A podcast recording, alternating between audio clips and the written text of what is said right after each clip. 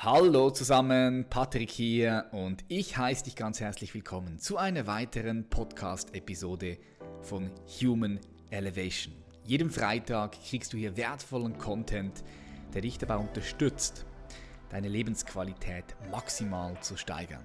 Ja, hier dreht sich alles darum, wie du mit Bewusstseinsentfaltung, ja, indem du dein Bewusstsein erhöhst, neue Dimensionen von Lebenslust, Lebenskraft, Freude, Klarheit, Liebe, Fülle, echte Freiheit, wie du das in dir freisetzen kannst. Um das geht's hier. Und ich freue mich auf eine sehr spannende Folge, denn heute, ja, es ist eine Special-Episode. Vielleicht hast du es mitbekommen auf den sozialen Medien. Ich habe am 9. Februar einen Raum aufgemacht, einen Clubhouse-Raum. Vielleicht kennst du das noch nicht. Clubhouse ist eine App, die gerade momentan richtig im Hype ist. Dort kannst du Räume aufmachen, das sind so wie Seminarräume, die du aufmachst. Und Leute können dort reinkommen in diesen Seminarraum, können zuhören, können rausgehen. Und du hast natürlich dort Speakers, die über Themen sprechen, die sich austauschen und gleichzeitig hast du, hast du als Publikum die Möglichkeit, auch auf die Bühne zu kommen und dich am Gespräch zu beteiligen, Fragen zu stellen und dann äh, gibt es immer richtig coole Gespräche. So, das ist die App. Clubhouse ist leider aktuell nur möglich für Leute, die ein Apple Mobile Phone haben. Und darum habe ich mich jetzt entschieden, diese Episode, unsere erste Clubhouse-Episode von Human Elevation, dass ich die mit dir teilen möchte, mit euch teilen möchte. Denn ich habe sehr gutes Feedback bekommen, die Leute haben es gefeiert. Ähm, ich habe auch viele Fragen bekommen aus der Community von euch ob es möglich ist, dass ich das aufzeichne und darum habe ich mich entschieden, yes, wir zeichnen es auf, so gut es halt geht und strahlen es hier auf dem Human Elevation Podcast aus. Und wir hatten zwei sehr spannende Gäste mit dabei. Wir waren zu dritt. Einmal der Friedensforscher Daniele Ganser und einmal der Philosoph Gunnar Kaiser. Beide sollten euch im Begriff sein. Ich habe schon mit Daniele Ganser zwei Episoden hier auf dem Podcast gemacht und auch mit Gunnar Kaiser hatte ich schon eine Folge. Beide machen einen richtig guten Job. Der YouTube-Channel von Gunnar Kaiser explodiert, hat glaube mittlerweile 144.000 Abonnenten, bringt so gute, qualitativ wirklich ja, hochwertige Videos raus, macht gute journalistische Arbeit, hinterfragt alles kritisch und hat sehr interessante Perspektiven. Und auch Daniele Ganser kennt man ähm, mehrere Bücher geschrieben, ein super toller Mensch, wirklich ähm, war, war ein geiler Raum in dieser Konstellation. Und das Thema, der Titel war Freiheit. Ab wann ist sie in Gefahr und wo ist die Grenze? Wir haben über verschiedene Perspektiven gesprochen und am Schluss sind auch noch ein paar Leute aus der Community auf die Bühne gekommen, haben ihre Fragen gestellt und all das möchte ich jetzt mit dir hier teilen. Schnall dich an, leg dich zurück, genieße es und ich wünsche dir ganz viel Freude. Vielleicht noch ganz kurz zu erwähnen, die Tonqualität, es ist die bestmögliche Qualität, die wir jetzt hier auf den Tisch bringen konnten, weil es halt bei Clubhouse über das Mobile Phone geht, über das iPhone. Und da habe ich versucht, einfach alles rauszuholen. Und that's it. Das ist das Ergebnis. viel Freude und viel Spaß. Gunnar ist auch schon da. Wunderschönen guten Abend, Gunnar. Wie geht's dir? Ja. Ein herzliches Grüezi in die Runde. Mir geht's sehr gut. Schönen Dank für die Einladung. Grüß dich, Gunnar. Grüß dich, Daniele. Milos nicht da? Nein, Milos äh, muss passen. Ganz schöne Grüße von Milos. Ich habe es dir vorhin auch gerade per WhatsApp durchgegeben. Milos ist ja kein Apple-Fan, soviel ich weiß. Und hier kannst du ja nur dabei sein mit Apple. Das ist halt so Clubhouse. Okay, ist super spannend, aber ist aktuell nur offen für Leute mit einem Apple-Gerät. Noch, ne? Noch. Ja, das hatten auch einige bei mir auf, auf Facebook kritisiert, dass es äh, für Android dann nicht geht. Wusste ich gar nicht. Yes, ich denke, es ist ja heute alle, für alle ein Debüt heute hier auf Clubhouse. Ich finde die Plattform sehr spannend und ich bin gespannt auch, wie sie sich weiterentwickelt. Wer weiß, so vielleicht in ein, zwei Jahren hat sie Facebook gekauft. kann, kann, kann ich mir gut vorstellen. Oder vielleicht geht sie auch ihren eigenen Weg. Aber es ist, ich finde sie eine spannende Plattform. Ihr seid auch das erste Mal heute hier, oder? Also ich bin das erste Mal hier, Patrick. Ja, ich bin das ja. erste Mal hier. Ich habe es einmal ausprobiert, äh, aber nur um mal so den Sound zu checken. Also richtig im Gespräch jetzt bist euch. Mega. Ja, ich mache hier heute ein bisschen die Modera also Moderation und bevor wir reinstarten, möchte ich ganz kurz dich, Daniele und Gunnar anerkennen und vor allem wertschätzen, denn ich finde, ich finde, ihr macht eine richtig geile Arbeit aktuell. Daniele, du schreibst so tolle Bücher, du hältst geile Vorträge, du hast den Mut, mit deiner Wahrheit im Feuer zu stehen. Und du natürlich auch, Gunnar, du hast auch äh, Mut, was du machst. Für das, für das, was ihr macht, braucht es Mut. Du, Gunnar, du hast aktuell so viel Content raus, produzierst YouTube-Videos am Laufband und das in einer Kontinuität und einer Qualität wirklich sack, sack stark. Ihr macht Hammerarbeit und das möchte ich einfach kurz wertschätzen und Danke sagen, dass ihr hier seid. Das ist sehr lieb, was du sagst. Zum, Ab Zum Ablauf heute. Ich habe nichts Großes geplant. Es geht hier um einen lockeren Austausch, einen lockeren Talk und ich glaube, das ist auch das, was das Ganze spannend macht hier. Was ich unbedingt machen möchte, ist dem Publikum heute gegen Schluss die Möglichkeit bieten, hier auf die Bühne zu kommen und dir, Daniele, dir, Gunnar und vielleicht auch mir eine Frage zu stellen. Ich möchte das Publikum gerne mit einbeziehen. Das Thema heute ist, ist Freiheit. Es ist ein sehr aktuelles Thema. Ich denke, wann kann das Thema Freiheit nicht aktuell sein? Wir werden heute ein bisschen darüber philosophieren, ob Freiheit in Gefahr ist, wo die Grenze auch von Freiheit ist. Und ich habe zwei Fragen hier mit in den Raum gebracht. Vielleicht habt ihr, wenn ihr jetzt im Publikum seid, die auch schon gelesen. Und zwar geht es darum, spiegelt Covid-19 die soziale Spaltung unserer Gesellschaft und den schrittweisen Verlust unserer Freiheit wider? Wo beginnt Freiheit und wo hört sie auf? Und was bedeutet das für den Frieden? Bevor wir reinstarten, möchte ich gerne eine kurze Vorstellungsrunde starten.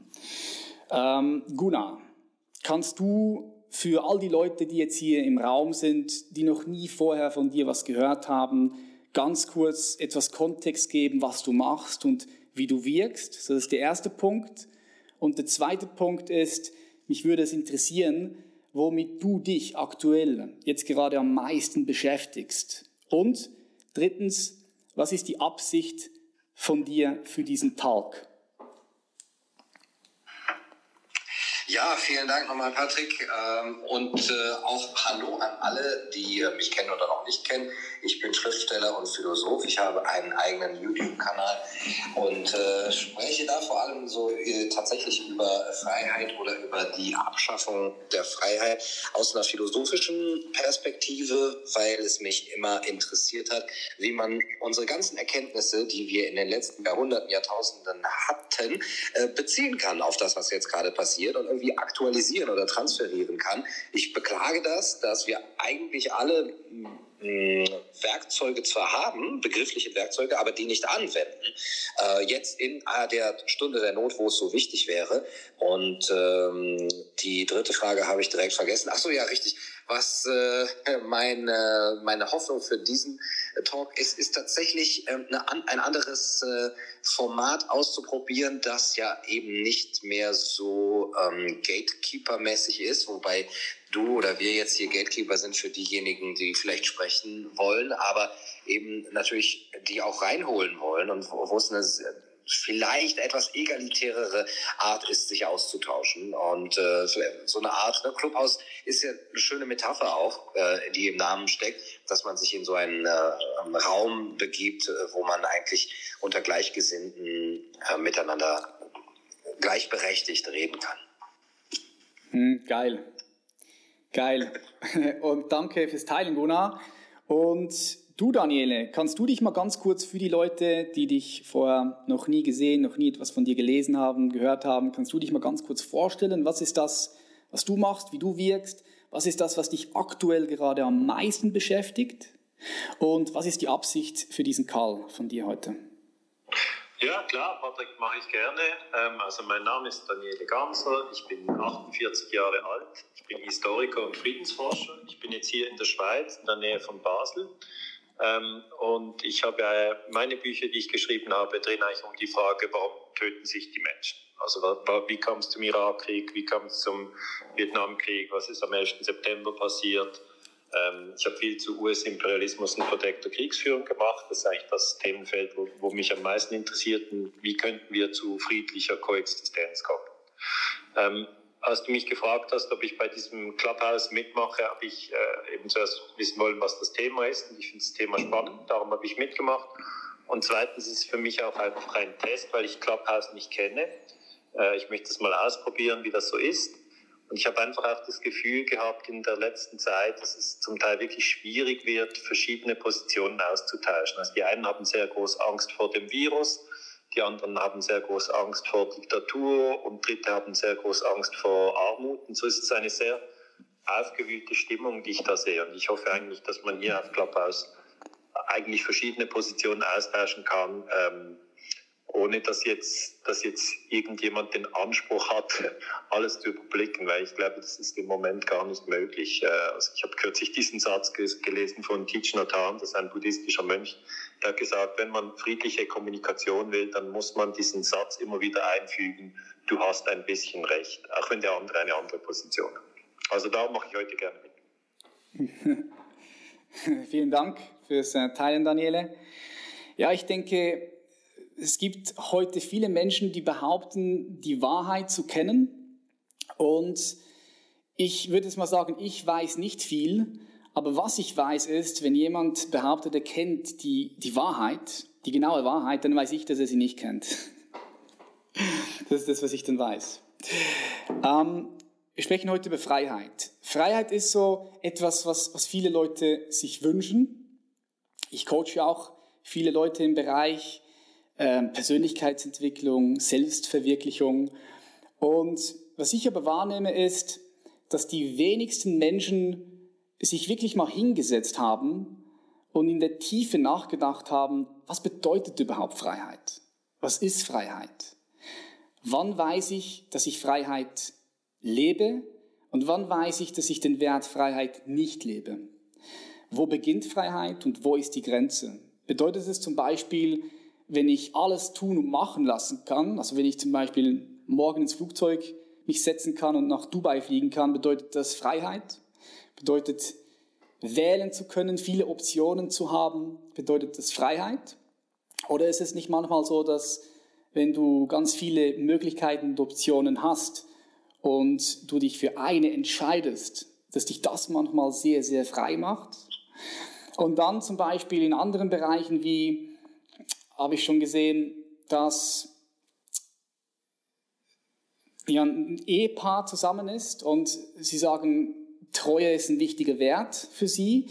So, sie sind in einer monogamen Beziehung und jetzt ist es so, geht jemand, der Mann zum Beispiel geht in Urlaub nach Ibiza und dann sieht er dort eine Frau und er merkt, oh, der, diese Frau zieht mich an und da ist eine gewisse Attraktivität, aber gleichzeitig lebt er in einer Ehe und Gleichzeitig hat er für sich herausgefunden, dass Treue ein Wert ist. Okay, äh, ist es jetzt Freiheit, sich auf diese Frau einzulassen, auf diese Attraktivität? Oder besteht die Freiheit eher darin zu sagen, nee, ich möchte dem nicht weiter nachgehen, sondern Treue, das ist der Wert und da gehe ich jetzt nicht weiter, da ist die Grenze. So, das sind wichtige Fragen, wenn es um das Thema Freiheit geht. Und ich möchte jetzt einfach mal in die Runde werfen. Was würdet ihr sagen? Ist, ist, unsere Freiheit aktuell gerade in Gefahr? Weil wenn ich das so in den Raum werfe, in meinem Netzwerk und unter Freunden, viele sagen, ja, ich, ich sehe ich, ich seh die Gefahr, aber viele sagen auch, was, Patrick, spinnst du? Was die Freiheit, die Freiheit in Gefahr. Wir leben, schau mal, was für Zeiten wir leben. Früher, früher, da waren wir nicht frei, heute sind wir frei. Nee, die Freiheit ist überhaupt nicht in Gefahr. Wie, wie seht ihr beide das? Können einfach mal reinwerfen. Daniele Gunnar, wer zuerst ist. Ist die Freiheit in Gefahr? Seht ihr diese Gefahr? Ich, ich lasse Gunnar mal vor. ja, vielen Dank. Ähm, ich finde das sehr interessant, wie du das eingeführt hast, weil äh, die Menschen, die sagen, früher, da war die Freiheit in Gefahr oder da hatten die Menschen wenig äh, Freiheit. Aber ich bin der festen Überzeugung, dass in den meisten äh, Epochen die Menschen früher sich nicht als äh, unfrei gesehen haben. Wir sie aber natürlich heute als unfrei sehen, wenn sie zum Beispiel abhängig waren vom Kaiser oder vom Feudalherrn oder von äh, Riten und ähm, Ritualen und Traditionen das ist ja etwas, was wir heute stark abgeschafft haben und ähm, was uns nicht mehr bindet. Und wir haben das aus dem Grund gemacht, weil wir ein anderes Menschenbild hatten und gesagt haben, wenn man sich äh, in, mit Traditionen, ähm, wenn man so in Traditionen lebt, dann ist man ja nicht frei. Dann kann man sich ja nicht selbst verwirklichen außerhalb dieser Tradition. Deswegen muss man das durchbrechen und muss zur wirklichen Freiheit finden. Aber ähm, es gibt wirklich eine ähm, ein, die, ein, ein Mangel an Einfühlungsvermögen in die Menschen, die in einer solchen Traditionalität äh, und mit einem solchen Menschenbild leben. Der Soziologe Anton Seiderfeld hat gesagt, dass in solchen sehr ritualisierten und traditionellen Gesellschaften die Menschen sich genau deswegen als frei finden, weil sie diese Bindung haben, also weil das, was sie als Bindung haben, ihnen nicht als Fessel ähm, vorschwebt, und, ähm, sondern sie als etwas, was sie hält. Und sie von da aus dann in diesem Halt aus weitergehen können. Und ähm, wir heute sehen zwar die, die, alt, die alten Bindungen dieser Menschen als Fessel, weil sie uns fesseln würden, aber Menschen, die noch freier wären als wir, die sich zum Beispiel nicht kümmern würden, was die Gesellschaft von uns erwartet, äh, von ihnen erwartet, oder die überhaupt keine Regeln hätten, ähm, keine Gesetze, sagen wir so, oder die zum Beispiel nicht ähm, materiell äh, gebunden sind, keine Schulden haben, keine Kredite, kein Haus haben, die würden unser Leben wahrscheinlich, ich rede jetzt mal für uns alle, als äh, sehr unfrei empfinden, ob wir, obwohl wir uns ja eigentlich dann als frei empfinden, soweit es geht. Und äh, das finde ich sehr interessant, weil das immer ein äh, sehr äh, relativ ist. Und das ist, glaube ich, für mich auch der Grund, warum viele, die heutzutage sagen, äh, Moment, unsere Freiheit ist doch gar nicht eingeschränkt, das so empfinden, weil sie selber eher diese die, die Bindungen, die ihnen zum Beispiel der Staat gibt, zu sagen, jetzt benimm dich mal, huste bitte nicht die Oma an und jetzt kannst du auch mal während einer Pandemie mal für ein paar Monate in Klammern Jahre, Jahrzehnte, das Feiern einstellen oder das Schlittenfahren, ähm, dass sie das nicht als Fessel, sondern als Bindung ansehen. Und deswegen ist für die die Freiheit, äh, die Frage, ab wann ist die Freiheit in Gefahr, überhaupt nicht verständlich. Während wir, und ich rede jetzt auch mal wieder für uns, sagen, im Moment, da ist aber Schluss, wenn mir jemand sagt, mit wem ich jetzt hier äh, Kontakt haben soll und mit, mit wie viel. Mm. Mm. Sehr spannend, sehr spannend, Gunnar. Äh, was meinst du, Daniele? Wie siehst du ja, das? Da gehen mir natürlich auch ähm, verschiedene Gedanken durch den Kopf. Hier in der Schweiz war es so, dass man an Weihnachten ähm, nicht mehr, ich glaube, als zehn Personen sein durfte. Und ich bin jetzt 48 Jahre alt und das habe ich einfach noch nie erlebt, dass der Staat sagt, wie viele Menschen jetzt zusammen an Weihnachten feiern dürfen. Also 24. Dezember 2020 war halt einfach aus der aus der Sicht des Staates hat man gesagt, es dürfen nicht so viele Menschen zusammenkommen und man hat dann gesagt, weil sonst eben die Gefahr ist, dass sich der Virus äh, stärker ausbreitet. Und das war für mich so das Gefühl, Moment mal, also jetzt wird an Weihnachten definiert, wie viele Leute zusammenkommen können. Fand ich persönlich eine, eine, eine Einschränkung der Freiheit, muss ich sagen.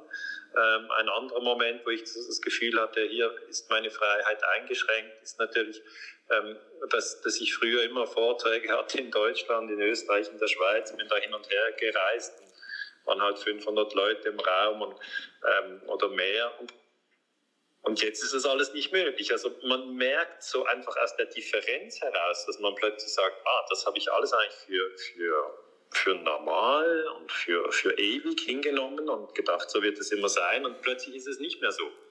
Das ist, ähm, das ist, für mich sind es Einschränkungen, die ich spüre und über die ich einfach nachdenke. Ich kann dann, ich versuche dann die Argumente zu prüfen und sagen, okay, also aus diesen und diesen Gründen werden eben die Gesetze so erlassen. Und ähm, ja, wie soll ich sagen, ich bin in dieser Beobachtung, ich sage mir dann immer, stört es dich sehr, dass es jetzt so ist, dass du keine Vorträge hast? Und dann denke ich, ja, schon, schon eigentlich schade. Ich empfinde das als Einschränkung. Klar. Kannst du es aber auch verstehen, frage ich mich dann selber und sage, ja, ich kann es auch verstehen. Aber dann fragt man sich auch, ja, wie lange geht das noch? Ähm, bekommen wir eigentlich wieder, wieder alle Freiheiten zurück oder haben die Leute recht, sagen, ja, die, die Freiheit muss man sich zurückkämpfen und dann frage ich mich auch, ja, aber auf welche Art?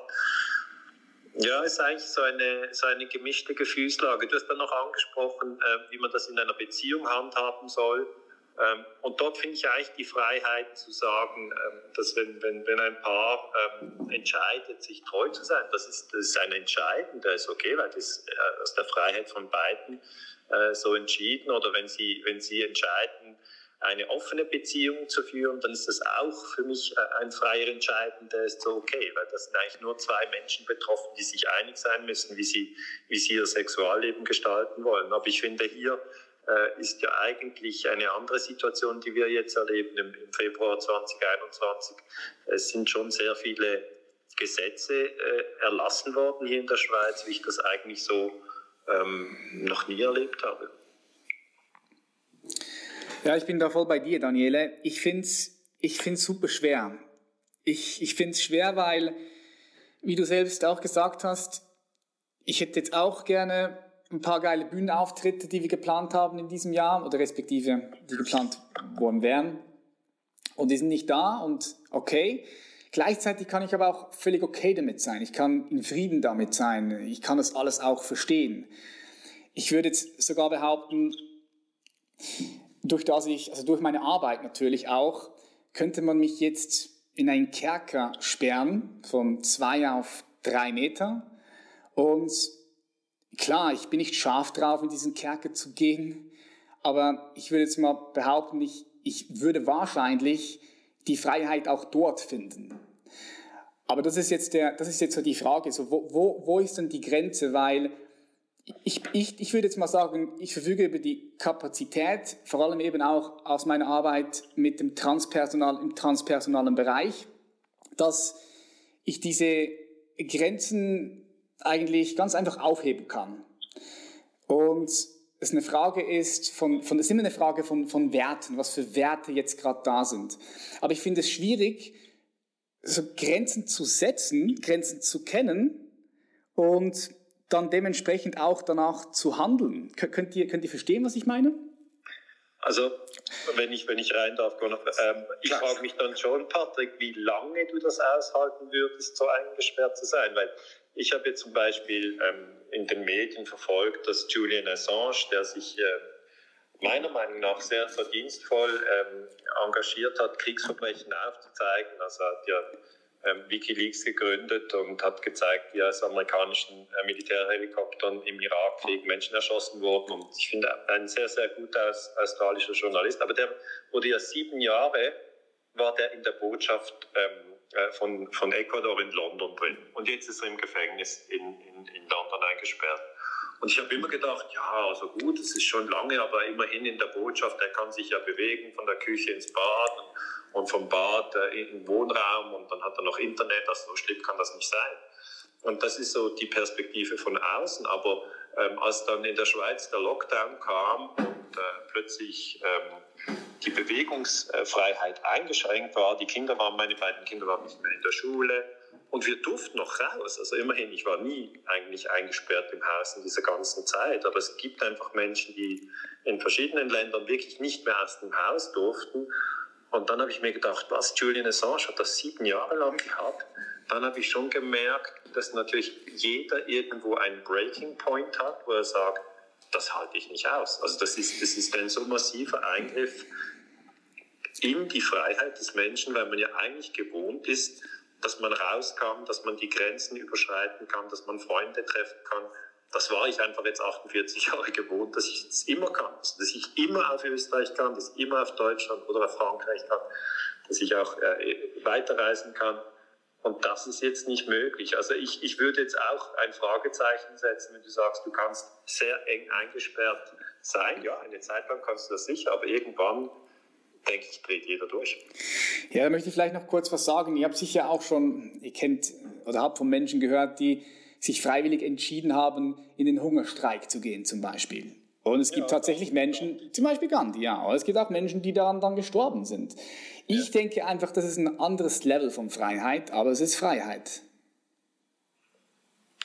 Also es kommt ja sehr darauf an, wie sehr man das selber möchte ne? und wie freiwillig das ist, beziehungsweise wie sinnvoll das einem erscheint. Also wenn man Dinge freiwillig und bewusst macht, dann erscheinen sie normalerweise einem auch ähm, sinnvoll und dann kann man ganz, ganz weit gehen damit. Ne? Dann kann man über den Hungerstreik, dann kann man sich selber auf einem Felsen sieben Jahre lang aussetzen, man, man kann dort meditieren und in so einer freiwilligen äh, ähm, Unfreiheit sein. Aber äh, sobald das äh, Zwang ist von außen, muss man es schon selber als sinnvoll einsehen, um da mitgehen zu können. Aber auch da ist es dann schon begrenzt. Ne? Dann sagt man irgendwann, okay, ich habe es jetzt wirklich lange eingesehen, aber irgendwie ah, möchte ich schon gerne auch mal wieder nicht nur meine Solidarität und vielleicht äh, Autoritätshörigkeit ausleben, sondern auch meine Selbstverwirklichung und meinen Eigensinn. Und dann kommt dann irgendwann wirklich dieser Breaking Point. Und sobald man es gar nicht einsieht und es nicht freiwillig ist, da ist dann halt so unsere normale normales Verständnis von Freiheit als, als Abwesenheit von Zwang. Äh, das ist ja dann eigentlich erstmal die, die, meine ich, die grundlegende Bedeutung von Freiheit so wie Rousseau gesagt hat, Freiheit ist nicht, ähm, dass man tun kann, was man will, sondern dass man nicht tun muss, was man nicht will. Also dass man mhm. nicht zu etwas gezwungen wird, was man nicht möchte. Und sobald das aber der Fall ist, ähm, kommt es schon sehr darauf an, ähm, wo eben meine subjektiven Grenzen sind. Und die sind ja äh, ähm, eben, wie gesagt, subjektiv. Ich meine halt, dass sie sehr stark mit dem Weltbild zusammengehen, mit, dem, mit der Kultur, in der man ist, mit der Mentalität. Und was ich denke, was wir gerade im Moment erleben, ist, äh, sind zwei unterschiedliche Kulturen von Freiheit oder Verständnisse von Freiheit, die aufeinander prallen. Die eine, die sagt, es ist überhaupt kein, keine Form von Freiheit, wenn ich mir irgendwie mein, wenn ich reisen kann, das, das verstehe ich nicht unter Freiheit. Oder äh, auf Veranstaltungen gehen kann. Und so, das ist ja eigentlich nur egoistisches Ausleben von ähm, ja eben sehr eigensinnigen Bedürfnissen. Und die andere Form, der andere, die andere Kultur der Freiheit, die sagt, es ist vollkommen egal, was ich damit mache, solange ich niemandem schade. Es ist einfach mein gutes Recht und ich brauche das zur Selbstverwirklichung. Ich glaube, Freiheit ist deswegen ein schwieriges Wort, weil es so erstmal negativ ist. Also ist natürlich eigentlich ein positives Wort, aber es heißt ja erstmal Abwesenheit von Zwang. Und dann muss es aber gefüllt werden und die Menschen können es unterschiedlich gut füllen. Und die einen können es vielleicht auch sehr gut füllen mit, da kann ich mich selbst verwirklichen und dann bin ich wirklich frei zu tun, was ich will. Und das ist mein höchster Wert. Aber dieser höchste Wert ist ja nicht für alle gleich, wenn wir zum Beispiel mal Maslows Bedürfnispyramide nehmen.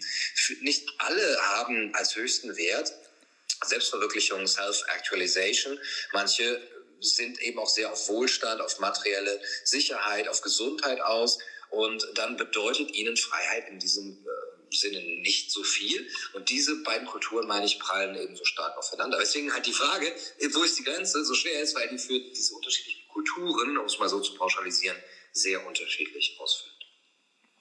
Darf ich da noch anhängen? Also ich bin da sehr bei Gunnar, weil diese Abwesenheit von Zwang ist für mich auch ein ganz wichtiger Punkt. Ich habe jetzt mit gewissen Menschen gesprochen, die in, Alters- und Pflegeheimen arbeiten. Weil man sagt ja eben, die, die alten Menschen, die sind eben gefährdet durch das Virus, vor allem wenn sie Vorerkrankungen haben.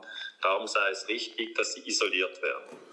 Und jetzt ist natürlich die Frage, ob sie das überhaupt wollen, ob die alten Menschen überhaupt isoliert ähm, sein möchten, weil natürlich ist es äh, aus der Sicht eines Virologen richtig, dass sie niemanden treffen, weil wenn sie niemanden treffen, können sie auch nicht äh, sozusagen äh, angesteckt werden, außer wenn das Pflegepersonal den Virus trägt.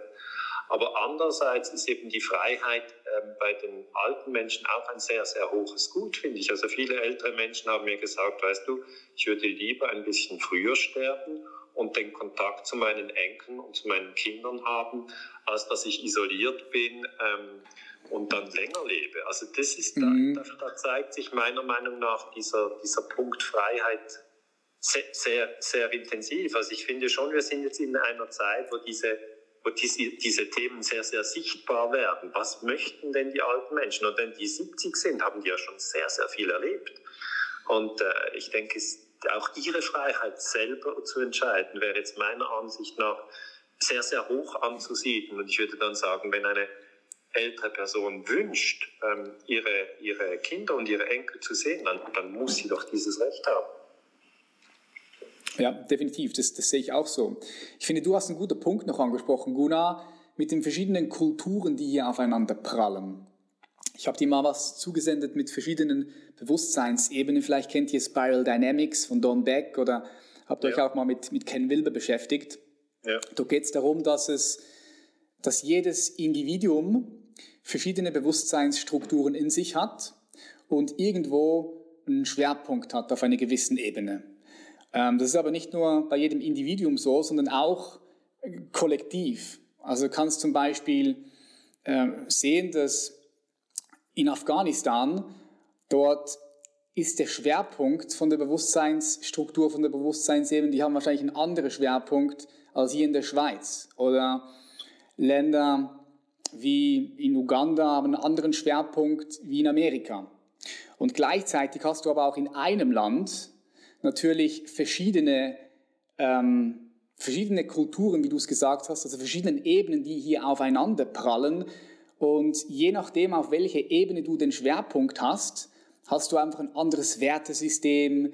Du beantwortest dir die Fragen, wer bin ich, wofür bin ich hier, was ist der Sinn meines Lebens, die beantwortest du dir halt ganz anders als auf anderen Stufen.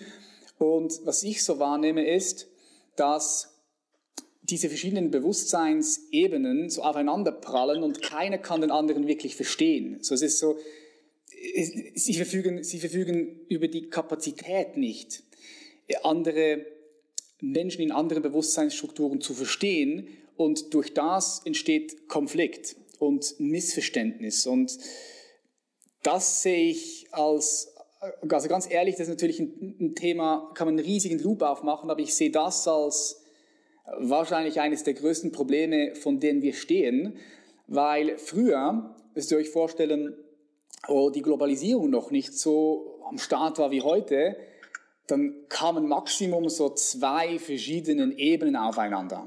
Ich finde, ich finde, du siehst das richtig gut beim, beim Film Vikings, bei der Serie auf, auf Netflix. Kann ich empfehlen, diese Serie, wo die, die Wikinger nach England kommen und die Wikinger, die stehen einfach kulturell noch an einem ganz anderen Ort. Die glauben noch an ihre Götter, die sind einfach noch auf einer anderen Struktur des Bewusstseins, auf einer anderen Ebene. Und die Engländer sind da schon ein bisschen, sind da schon auf einer höheren Ebene. Und eine höhere Ebene heißt nicht schlechter oder besser, das hat gar nichts mit dem zu tun, sondern es ist einfach eine andere Ebene und jede Ebene hat eine bestimmte Kapazität von, sagen wir, einem bestimmten Bewusstseinsraum, der natürlich irgendwo begrenzt ist. Und was du dort sehr gut sehen kannst, ist, die kommen aufeinander und die, die können einfach, die können einfach nicht miteinander. Sie, sie, es ist nicht möglich von der Kapazität her des Bewusstseins.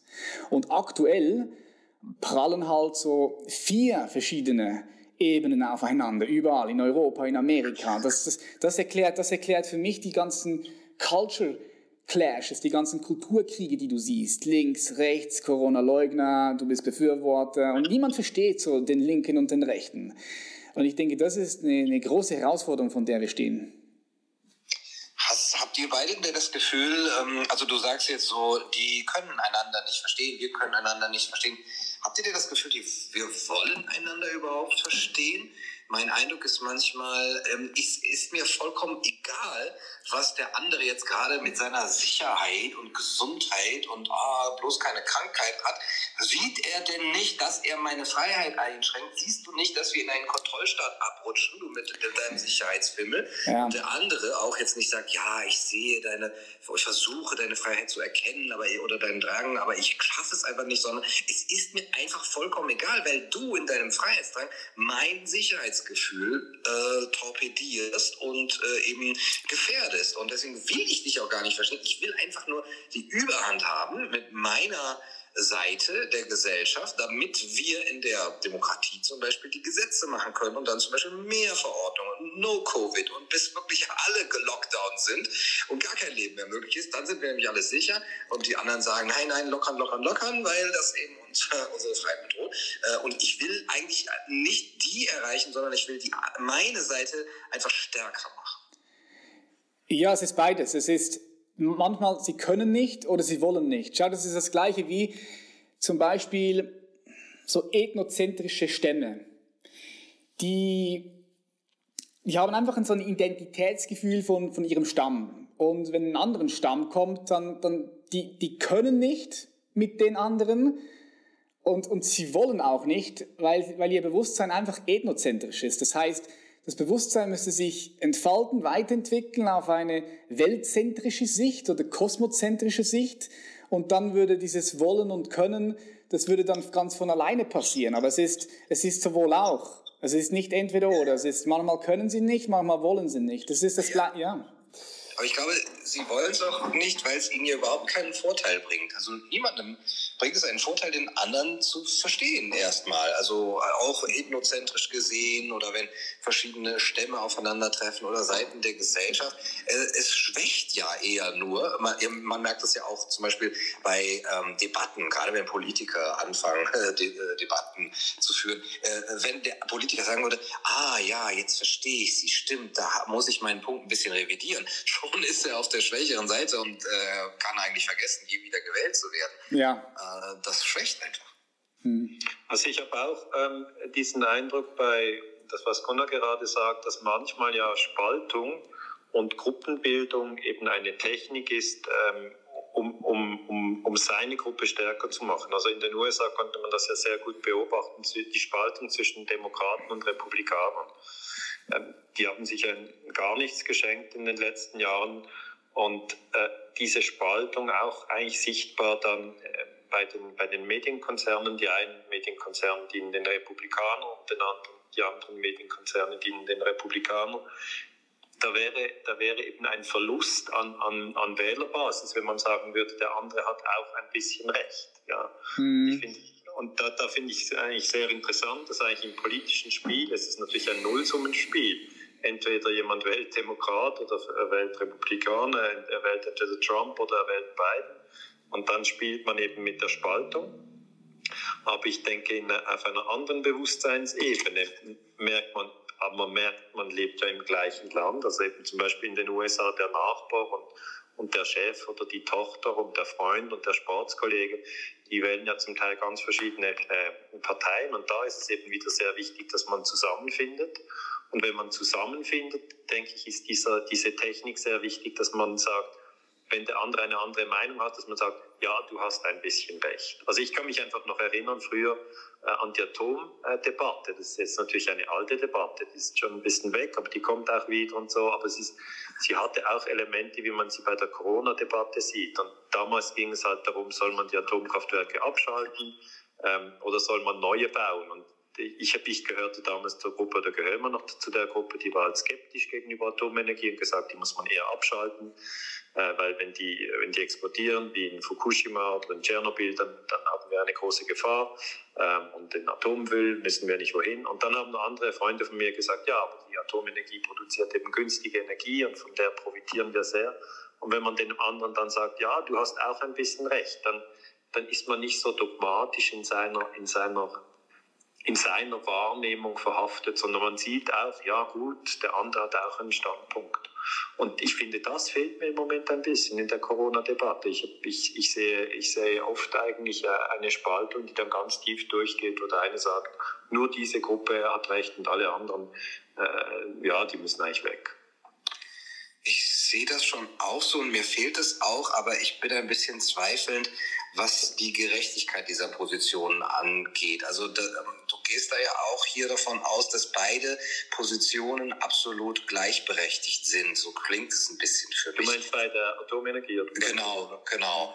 Ähm, ich habe mich jetzt zu wenig damit beschäftigt, als dass ich das sagen könnte. Bei Covid-19 habe ich allerdings das Gefühl, dass dort eine Position gerade besonders lautstark vertreten wird, die absolut wahnsinnig ist, ehrlich gesagt, die so lang, ja, langsam aber sicher äh, wirklich in eine Massenhypnose abdriftet und durch eine Pseudorealität aufgebaut hat, wirklich eine Massenhypnose und Hysterie, dass ich da mit dieser vermittelnden Haltung die Gefahr sehe, dass derjenige, der noch, wie ich es sehe, auf der Seite des gesunden Menschenverstands äh, ist hm. und sagt, okay, ich komme dir ein Stück entgegen, der ist schon halb auf dem Spielfeld des anderen, aber das ist schon das Spielfeld des Wahnsinns. Der ist schon in diese Hypnose reingezogen.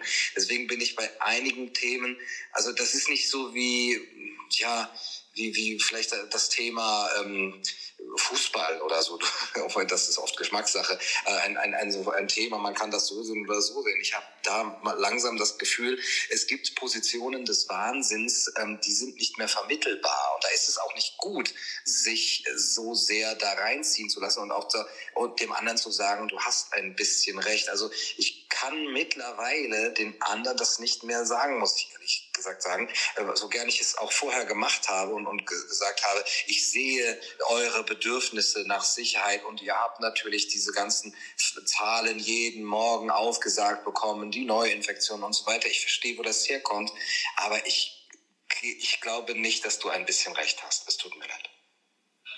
Und du denkst, dieser Wahnsinn, also wie würdest du den Wahnsinnigen denn Spannend. beschreiben?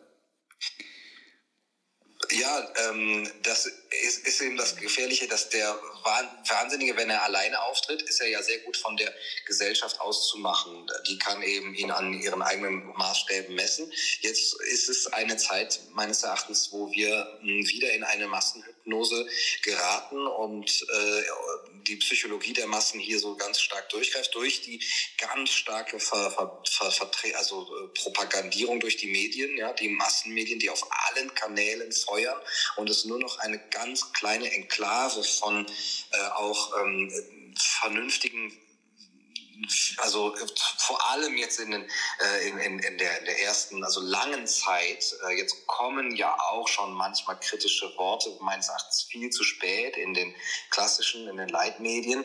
Ähm, und ich würde das so beschreiben als ein Wahnsinn, der sich von der Realität und vom gesunden Menschenverstand dadurch abgelöst hat, dass er im Grunde genommen die Menschen nicht mehr ihre eigene Wahrnehmung, ihrer eigenen Wahrnehmung vertrauen lässt.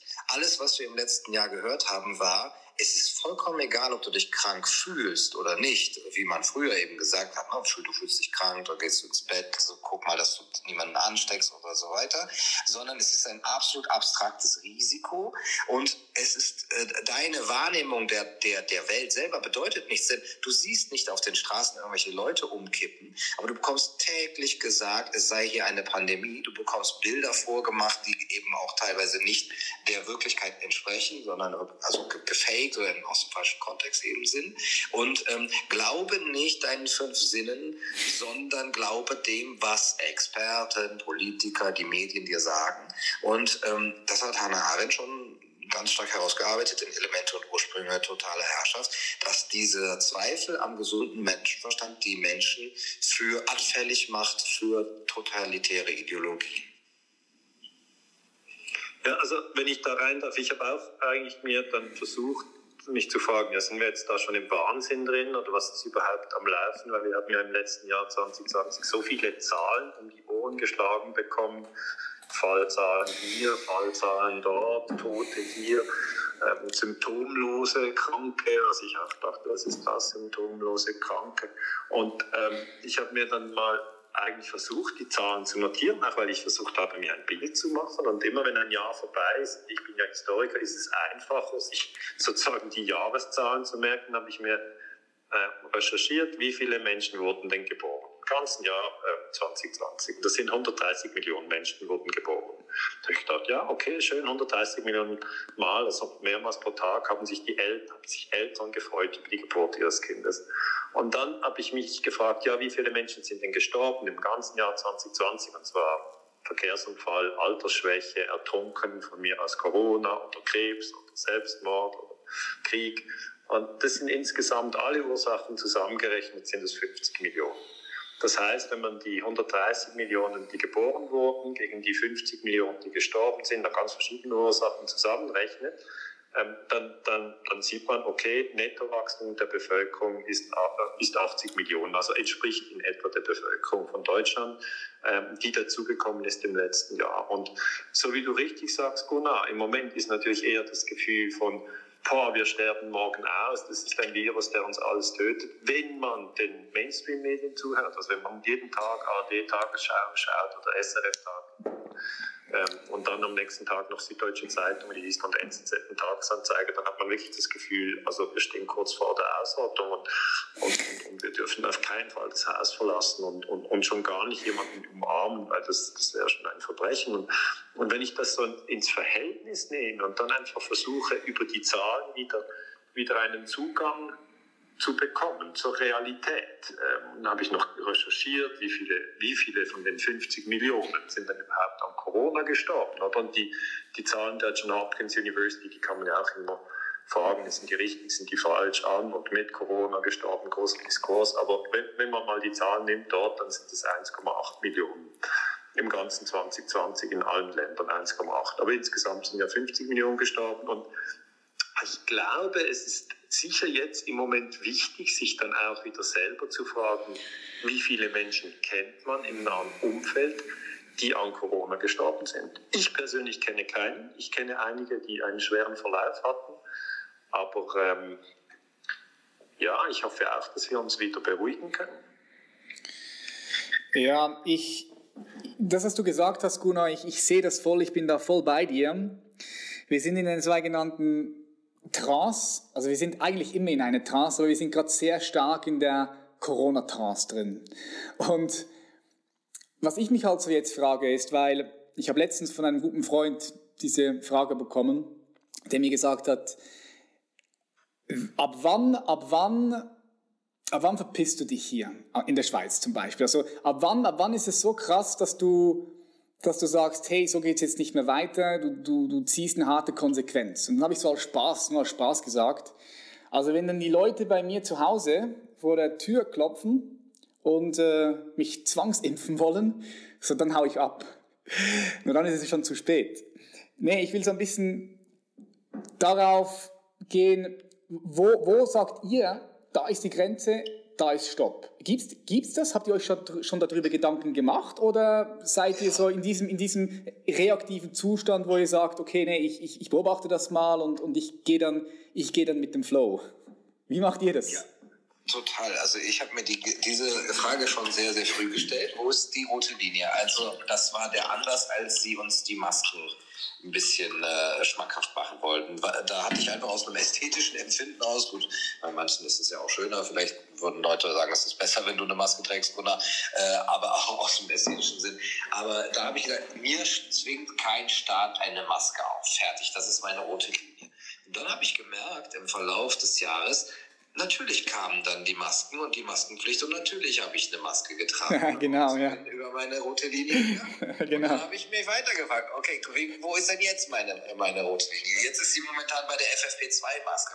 Ich ziehe keinen Kaffee an. Also ja, und wenn man realistisch ist, mache ich das vielleicht auch mit. Und dann war es natürlich die Impfung. Und ganz wichtig ist, weil ähm, ich diese Frage öfter stelle und die Leute schreiben auch gerne in die Kommentare, meine rote Linie ist schon längst erreicht. Aber was heißt das denn? Also genau. eine rote Linie erreichen heißt ja nicht nur, ich finde das jetzt wirklich nicht mehr okay, sondern das heißt, ab dieser Linie ziehe ich Konsequenzen. Und zwar äh, die härtesten Konsequenzen eventuell auswandern, in den Widerstand gehen und so weiter. Das heißt, man muss sich ja dann immer auch fragen, was bedeutet im Handeln rote Linie für, für mich? Und das ist also nicht nur die Frage, was finde ich nicht mehr so schön und nicht mehr tragbar, sondern was bin ich bereit zu tun, um das zu vermeiden. Und da denke ich auch, es ist die Impfung letztendlich. Ähm, und äh, man muss sich, glaube ich, auch ein bisschen äh, gerade als äh, vielleicht als öffentliche Person, aber auch gerade äh, oder auch als, als ähm, Privatmensch einfach auch selber die ähm, Verbindlichkeit schaffen, indem man das Leuten sagt, pass auf, ich sage dir jetzt hier vor Zeugen, wenn das und das passiert, werde ich das und das tun, damit man sich nicht hinterher wieder rauswieseln kann. Ja, weil diese rote Linie, wenn, die, wenn du nicht Glas, Glas, Glas fucking klar bist, dann wird sich diese rote Linie immer wieder verschieben. Es passiert, es passiert ganz von allein, ganz perfide passiert es. Also bei mir ist die rote Linie im Moment so, dass ich sage, ich will mich nicht impfen lassen, solange ich nicht mehr über diese Impfung weiß. Also das ist einfach jetzt im Moment meine Position und ich habe in der Schweiz den Eindruck, dass es freiwillig ist, sich zu impfen. Aber wie Gunnar richtig sagte, es kann ja dann plötzlich heißen, es ist zwar freiwillig, aber du darfst dann nicht mehr über die Grenze oder du darfst keinen Vortrag halten mit 500 Leuten und dann, dann wird dann meine rote Linie wieder, wieder auf eine Probe gestellt. Aber ich denke, die Impfdiskussion ist ja erst losgegangen, ähm, dass man jetzt erst mal die Zahlen erhebt und herausfindet, äh, Nebenwirkungen, Impftote und so weiter. Da haben wir jetzt das ganze 2021 vor uns. Ähm, aber das ist im Moment sicher für mich so, dass wenn jetzt jemand kommen würde und sagen würde, Daniele Ganser, ich bin der Schweizer Staat, du musst jetzt geimpft werden, das wäre für mich ein extrem unangenehmes Gefühl und ich wäre wirklich sehr dagegen. Aber das ist im Moment natürlich nicht der Fall. Der Staat gibt mir das Gefühl, ja, du kannst wählen, wenn du das willst, kannst du eine Impfung mhm. bekommen. Wenn du es nicht willst, kannst du diese Impfung auch ablehnen. Und ja, mhm. ich wähne mich äh, in diesem Gefühl. Aber ich bekomme auch Mails aus Deutschland, wo mir Leute sagen, äh, kann man in die Schweiz auswandern, ist es bei euch besser?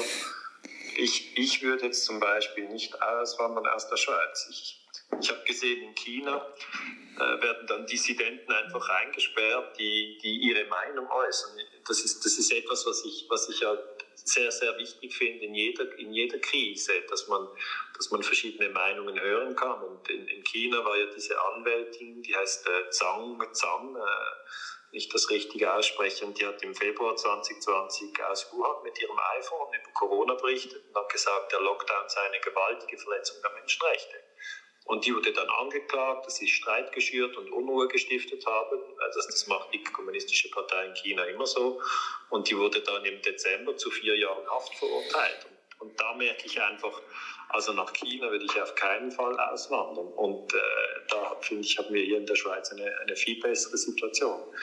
Aber es ist, es ist natürlich global schwierig zu sagen, wohin würde man dann auswandern, weil es ja ein ein globaler Ablauf ist. Es ist nicht nur ein, ein Land, das jetzt sozusagen diesen Prozess durchmacht. Das denke ich auch. Äh, Im Gegensatz zu vielen früheren Krisen ist die Frage nach dem Auswandern eben so fast obsolet geworden, weil es überall relativ gleich ist, beziehungsweise diese Frage der Impfpflicht oder des ständigen Lockdowns. Es ist ja auch so, dass es in ganz vielen Ländern, wo die Zahlen gar nicht da sind, trotzdem ganz harte Lockdowns sind, wo es total, total geringe Zahlen gibt oder auch nicht getestet wird, aber die machen trotzdem Lockdowns, weil sie sich eben an Europa zum Beispiel äh, orientieren oder weil sie auch Gelder von dem, vom IMF bekommen. Äh, diese Frage wird immer dann im Hintergrund sein und meines Erachtens ist dann nicht die Frage, wohin äh, wandere ich aus, sondern wie wandere ich aus. Also vielleicht, wie schaffe ich mir Strukturen, die so weit unter dem Radar Radar des, äh, sagen wir mal, Systems bleiben, gerade wenn das jetzt alles noch mehr in Richtung ähm, Globalisierung und äh, Planwirtschaft und Technokratie, Stichwort Great Reset geht. Wie schaffe ich es da, egal in welchem Land, äh, Strukturen zu schaffen, die mir eine Insel der Freiheit oder aber auch der, der Gemeinschaft, der Geselligkeit, ähm, der Lebendigkeit ermöglichen und äh, nicht äh, so sehr unter der Fuchtel eben dieses ähm, ähm, ja, wie soll ich es Regime nennen, äh, leiden. Und dann ist es vielleicht schon auch eine Frage, ist das in der Schweiz, ist es wahrscheinlich besser als äh, vielleicht in Deutschland, aber vielleicht ist es nicht ganz so wichtig, wenn ich mir einen Ort schaffe, der weit draußen ist und ähm, so unter dem Radar bleibt. Also ich habe schon das Gefühl, Gunnar, dass es hier in der Schweiz ein bisschen, ein bisschen toleranter ist. Ja, als, als ja sehe ich auch so. Ich, ich kann es nicht genau sagen, aber ich, das ist allerdings auch keine Kunst. Anders, ist ein anderes Klima. Nein, aber weißt du, ja. Wenn also, ich mit anderen Menschen spreche hier in der Schweiz, ich habe zum Beispiel Freunde, das sind Ärzte, und die sagen mir, dass, dass dieser Virus sehr gefährlich ist und, und dass man wirklich alles tun muss, um jetzt die Ansteckungsketten zu unterbrechen. Und dann de denke ich immer, ja, du hast ein bisschen recht. Ich denke das wirklich. Also du siehst das ja nicht so, aber ich denke immer, doch, du doch, hast ein bisschen recht. Ja. Und dann äh, treffe ich andere, ich treffe alte Menschen, die mir sagen, ich bin so einsam, also niemand kommt mehr mehr besuchen und ich ich finde das sehr schlimm. Dann denke ich, ja, du hast ein bisschen recht. Und dann äh, treffe ich, treff ich junge Menschen, die, also ich habe ein, ein ein Lehrer, der, der unterrichtet sehr viele, äh, hat sehr viele Lehrer unter sich, also ein Rektor hat 100 Lehrer unter sich, und der sagt mir einfach, hier in Basel, wo ich wirklich bin, ja, da ist die Jugendpsychiatrie überlastet. Ja, und dass die Jugendpsychiatrie überlastet ist, hat eben damit zu tun, dass die Jugendlichen äh, zum Teil selbstmordgefährdet sind. Dann denke ich mir, wie kann mhm. das sein, dass in einem so reichen Land wie der Schweiz ähm, plötzlich Jugendliche nicht mehr leben wollen. Dass also dieser Druck dieser Druck auf die Gesellschaft so groß geworden ist, weil sie sich nicht treffen können, weil sie, sich, weil sie die Partys nicht machen können, wie sie sie früher gemacht haben. Also, ja, die frühen Jugendlichen sollen man nicht so tun, aber man muss wirklich auch da genau hinschauen, äh, was da alles passiert. Es passiert so viel, dass es wirklich schwierig ist zu sehen. Ich habe dann gesehen, in Japan haben sich im Oktober 2020 mehr Menschen umgebracht als zwischen Januar und Oktober in Japan an Corona gestorben sind. Und dann habe ich diese Meldung geprüft. Man muss ja immer prüfen, wo kommt das her, wer hat das gesagt. Und dann ähm, war das äh, CNN. Äh, und äh, dann habe ich gedacht, aha, okay, ist eigentlich noch gut, jetzt zum Irakkrieg war CNN keine vertrauenswürdige Quelle, aber jetzt zu diesem Thema Japan und, und Selbstmord ist, ist, ist das finde ich vertrauenswürdig. Und da habe ich mich ein bisschen reingekniet und versucht herauszufinden, warum haben sich die Menschen umgebracht, was sind das für Menschen. Und es waren vor allem Frauen, ähm, die eine schlecht bezahlte Arbeit hatten und dann, als die Krise halt ausgebrochen ist mit Lockdowns, dann wurden die als Erste entlassen und zu Hause wurden sie noch Opfer von häuslicher Gewalt, weil die Männer auch zu Hause waren und waren alle eingesperrt und alle waren am Rande eigentlich psychisch und sind dann auch ausgetickt. Und dann haben sich so viele umgebracht. Und dann denke ich, krass. Es, es ist sehr schwierig, überhaupt das Ganze zu erfassen. Also ich, ich, ich blicke so auf das Jahr 2020 zurück und denke, das hätte ich nie gedacht, dass ich so etwas erlebe. Also revolutionäre Zeiten, es, es verändert sich alles sehr schnell.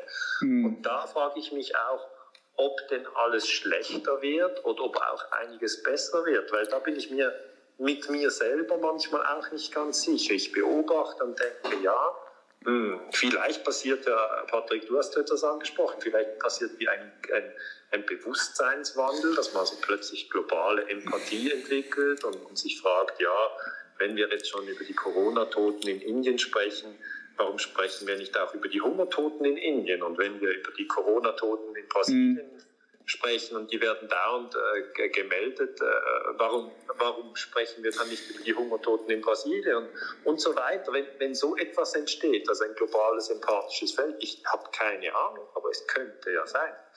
Hm. Ja. Ja, sag. ich habe ein bisschen Angst äh, vor dieser globalen Empathie, beziehungsweise vor ihrem Missbrauch. Ähm, und äh, es wäre natürlich schön, wenn wir das im Blick haben. Ich habe nur Angst, also die, die, es, man kann es ja gar nicht Kollateralschäden nennen, sondern das sind einfach Folge, Folgeschäden, ähm, die, die horrenden Folgeschäden, dass jetzt die Menschen dann gezwungen sein werden, darauf zu gucken und sagen, oh, guckt mal, was wir jetzt für große, große Umbrüche und äh, Disruptionen und Verwerfungen haben. Und dann die ähm, globale, sagen wir mal, äh, internationale Gemeinschaft sagen würde, ja, da müssen wir jetzt aber natürlich eingreifen, denn äh, das können wir jetzt nicht länger hinnehmen und das heißt, wir müssen jetzt äh, Strukturen, sagen wir, eine neue Weltordnung schaffen, die da, da eine große Umverteilung, eine große soziale Gerechtigkeit in die Hand nimmt. Es hat, Corona hat gezeigt, dass der, ähm, sagen wir mal, Weltmarkt und die Freiheit, die internationale Freiheit das nicht alleine schafft, denn diese großen Verwerfungen müssen jetzt planwirtschaftlich auch wieder eben äh, eingeebnet werden und dafür brauchen wir einen Weltstaat, eine Weltpolizei, Weltsteuergesetze und so weiter. Dass, dass eine Weltregierung entsteht. Also ja, genau. Und die Verwerfungen, die die Maßnahmen selber hervorgerufen haben, zur Begründung und Rechtfertigung dessen genommen werden, dass man jetzt einen Weltstaat einführen muss. Denn äh, ja, wollt ihr, dass, dass das so weitergeht? Also ich ja. möchte keinen Weltstaat, Gunnar, wenn ich das hier reinwerfe. Ja, ja, das glaube ich dir. Aber dann wird der Weltstaat sagen, ja, bist du denn nicht global empathisch? Lieber Daniele, möchtest doch, du denn, dass doch, die weiter... Wie kann, wie kann man das verhindern?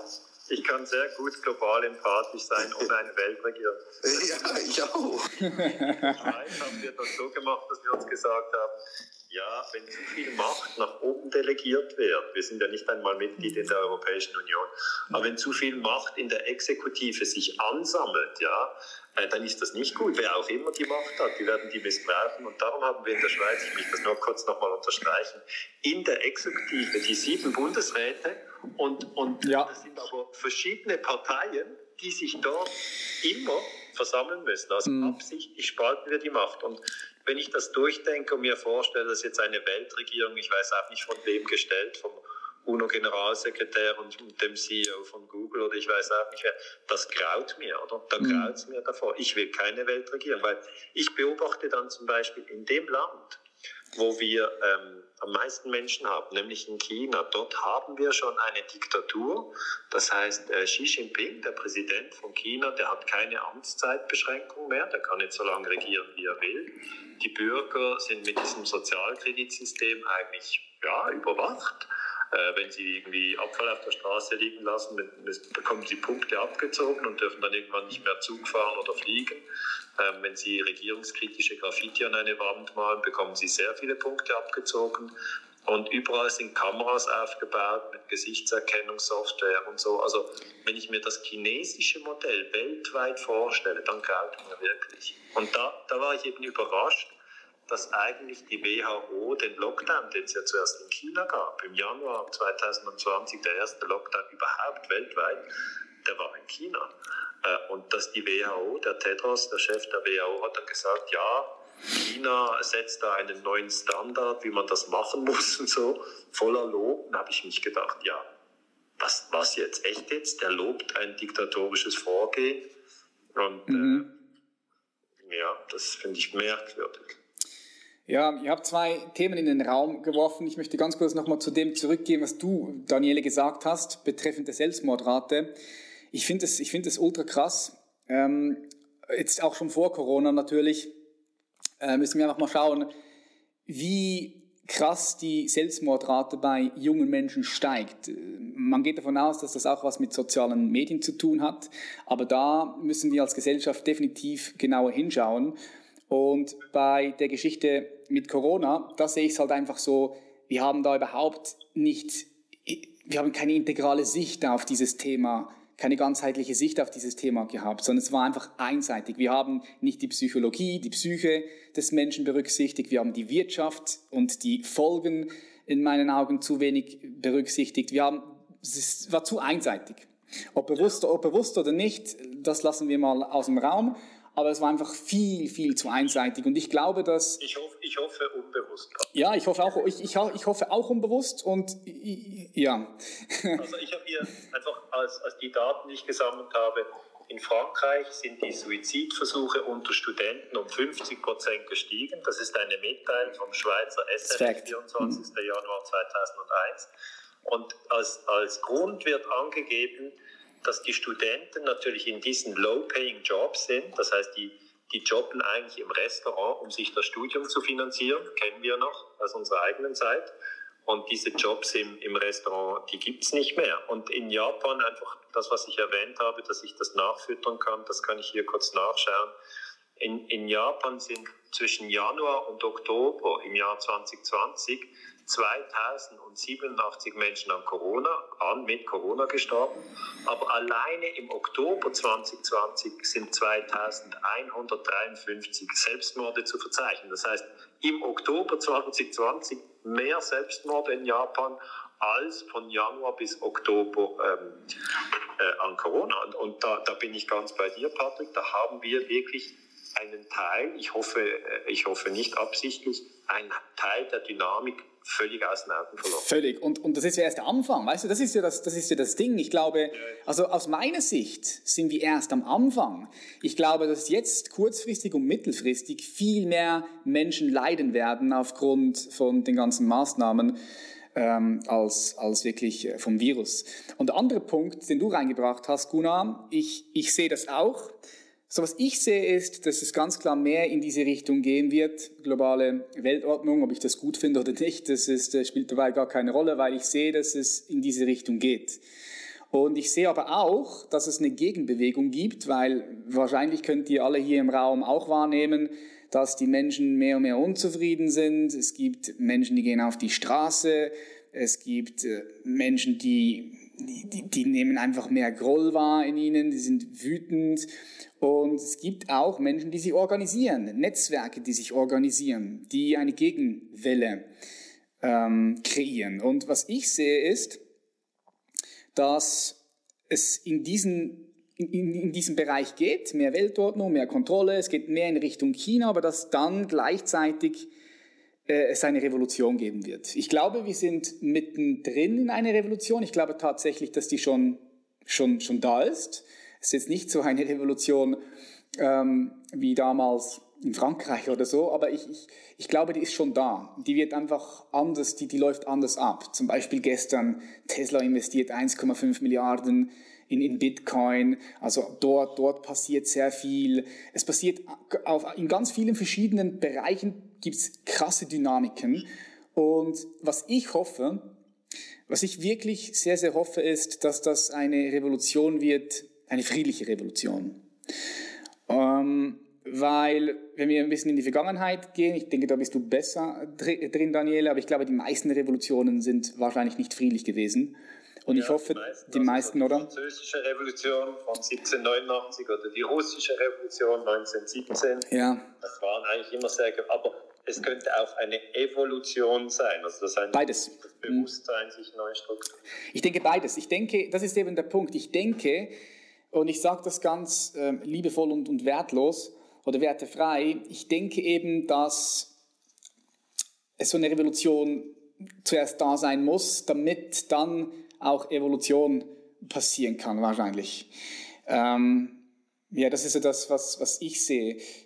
Wie, wie, wie seht ihr das? Wie, wie seht ihr, und dann würde ich gerne ins Publikum geben, wie seht ihr das mit, mit Freiheit und Frieden? Wie stehen diese beiden Werte, stehen die im Zusammenhang? Wie seht ihr das? Freiheit, Frieden, ist das, sind das Nachbarn? Gut, Gute Frage. Ähm, es gibt ja Leute, die, die sagen, Hauptsache Frieden. Ne? Frieden ist das Wichtigste. Wenn ich mir so Nordkorea ansehe, ich, ich würde mal sagen, die haben auch Frieden eigentlich als Abwesenheit von Krieg, aber es ist keine besonders freie Gesellschaft. Also ich würde schon sagen, man kann Frieden haben ohne Freiheit und dann ist dieser Frieden auch, ich weiß nicht, wie viel das, der dann noch wert ist. Ich wollte noch kurz auch was zur, zur Gegenwelle und zur Revolution sagen, dass ich da immer die Gefahr sehe, dass das unterlaufen wird, dass äh, die Interessen an, an einer ja, globalen äh, an globalen Strukturen, aber auch zum Beispiel ganz banal an, an dem, was die Pharmaindustrie verdient. Ja? Und äh, die verdient ja auch an der Pandemie äh, mit. Das ist kein Geheimnis, ja. Ja, sie verdient sehr viel an der Pandemie, an Tests, an Impfungen und so weiter, dass diese Interessen so groß sind, dass jede Bewegung, die das gefährden würde, sofort unterwandert werden würde mit den bekannten, sehr einfachen, sehr banalen Mitteln, die sehr leicht zu bewerkstelligen sind. Äh, und dass deswegen eine Revolution, wenn sie stattfinden könnte, oder eine Evolution nur sehr, sehr auch wieder unter dem Radar laufen müsste, damit äh, eben das gar nicht zu merken ist. Eine stille Abkehr eigentlich, also gleichzeitig auch eine, eine Art ähm, stille äh, Ansteckung, eine leise Ansteckung von Mensch zu Mensch, von äh, Gemeinschaft zu Gemeinschaft, äh, von ja, sozusagen Dorf zu Dorf. Äh, probiert doch das mal aus. Hier, geht doch mal da raus, versucht das mal dezentral, versucht, versucht mal in, in, in, äh, ja, in, in, anderen Strukturen zu denken und, und wirklich ganz leise und still und immer unter dem Radar und dass das dann äh, letztendlich das alte System so unterhöhlt, dass es nur noch so ein Skelett ist und irgendwann in sich zusammenbricht. Das wäre so meine, meine positivste Hoffnung. Mhm, dezentral, du hast das Wort dezentral gesagt. Kryptowährung spielt da auch eine Rolle? Bestimmt, weil ich habe leider zu wenig Ahnung davon. Aber ich, ich höre immer wieder und denke, oh ja, ja, sollte man, ganz toll, ja. ja. Wie siehst du das, Daniele? Ähm, Frieden und Freiheit, wie sind die miteinander verbunden? Sind die verbunden oder nicht? Wie siehst du das?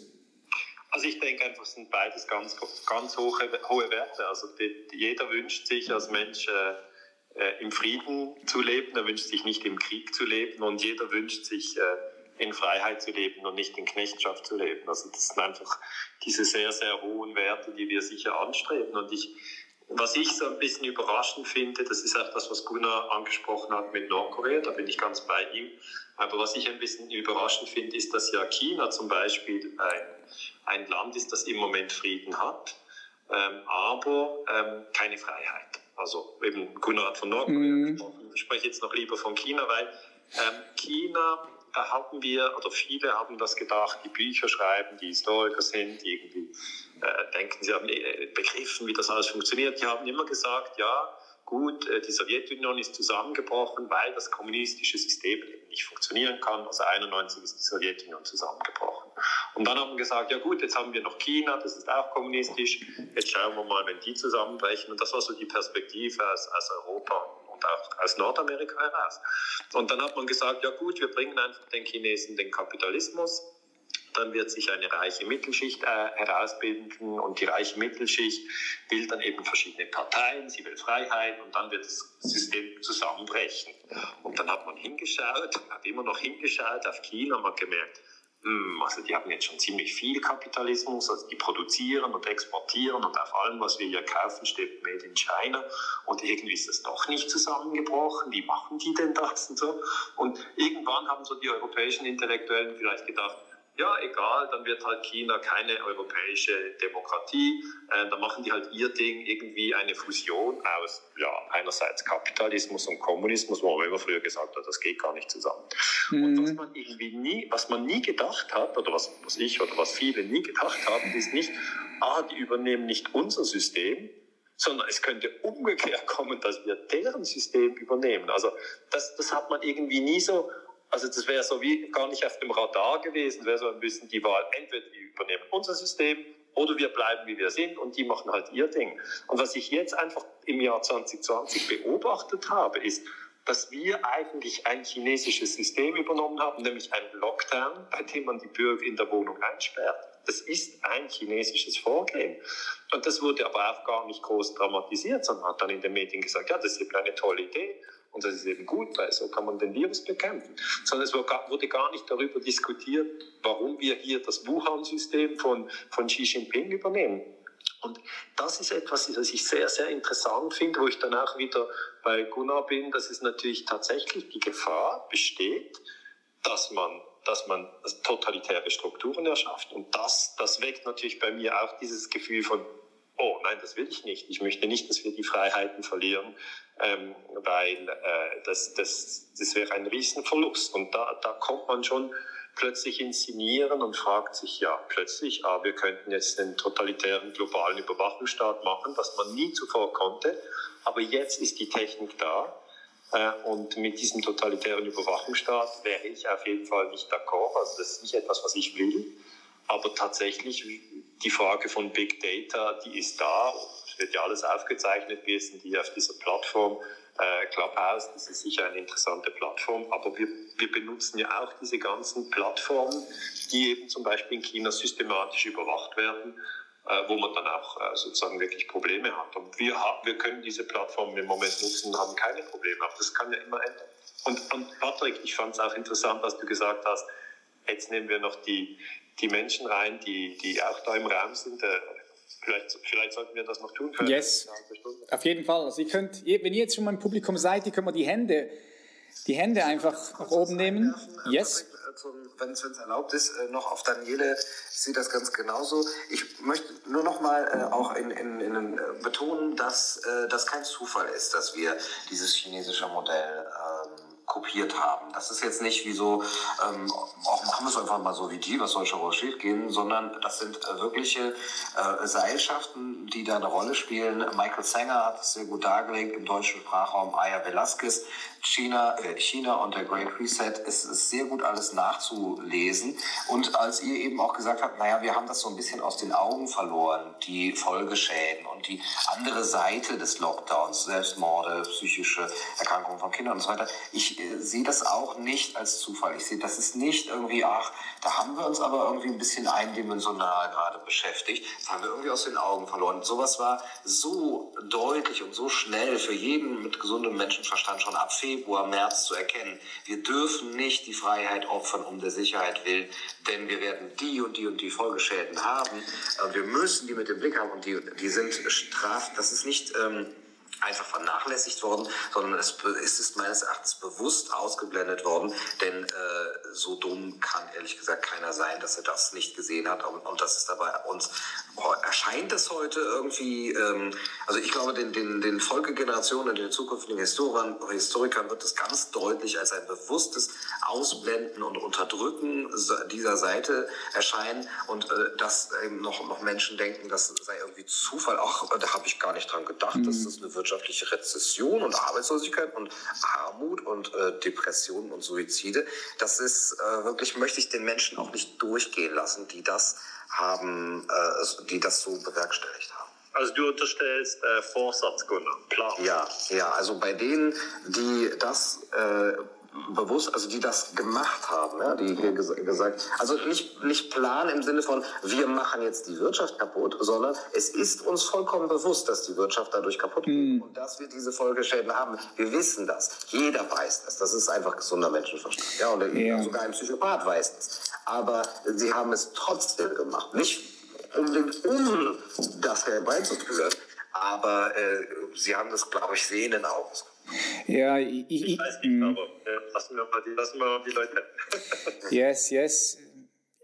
Ich, ich denke, es ist schwierig, aber ich denke, ich denke auch, es, ist, es sind einfach verschiedene Interessen hier am, am, Werk und verschiedene Werte. Und dann kann man einfach schon mal sagen, okay, ähm, ja, Wirtschaft wird schlimme Folgen haben, aber das Interesse ist gerade jetzt wichtiger, was durchgesetzt werden möchte. Ich kann das, ich kann das auch sehen. Ähm, ja. Ja, es ist auch gar nicht mal der, Gesund, äh, der, der Wert Gesundheit gegen, äh, gegen Freiheit, weil ja auch der Wert Gesundheit überhaupt nicht verfolgt wird. Es ist ja nur dieses, die Zahlen runter und Abwesenheit von Infektionen mm. und so mhm. weiter. Den Menschen muss ja bewusst sein, dass die Gesundheit an sich, wenn man schon Volksgesundheit oder sowas im Mund führen will, ja. dass die auch total leiden wird. Das ist sicher. Ja, das sehe ich. Ja, ich möchte ganz kurz noch gerne... Patrick, ja. noch Organisation noch organisatorisch, wie macht man das genau. Äh, jetzt mit den genau. Fragen? Also, wie, wie, möchtest, wie, möchtest, du das auch zeitlich begrenzen? Ich würde jetzt vorschlagen, dass wir noch maximal eine halbe Stunde machen. Yep. Äh, vorher liegt im Bewusstsein, dass wir nie alles behandeln und alles. Aber ich, ich, ich habe keine Ahnung, was dein Plan ist. Also, der Plan war, dass jetzt die Leute die Hände nach oben nehmen können, aber ich glaube, diese Funktion ist in diesem Raum gar nicht da. Also versucht mal, wenn ihr jetzt diese Funktion habt, die Hand nach oben zu nehmen. Und ich glaube, das ist gar nicht möglich, weil sonst würde ich das jetzt hier sehen. Das ist auch mein erster Raum, den ich aufmache. Aber wir haben natürlich eine andere Lösung. Ich, schlage, ich sehe das. Siehst du das? Ah, perfekt.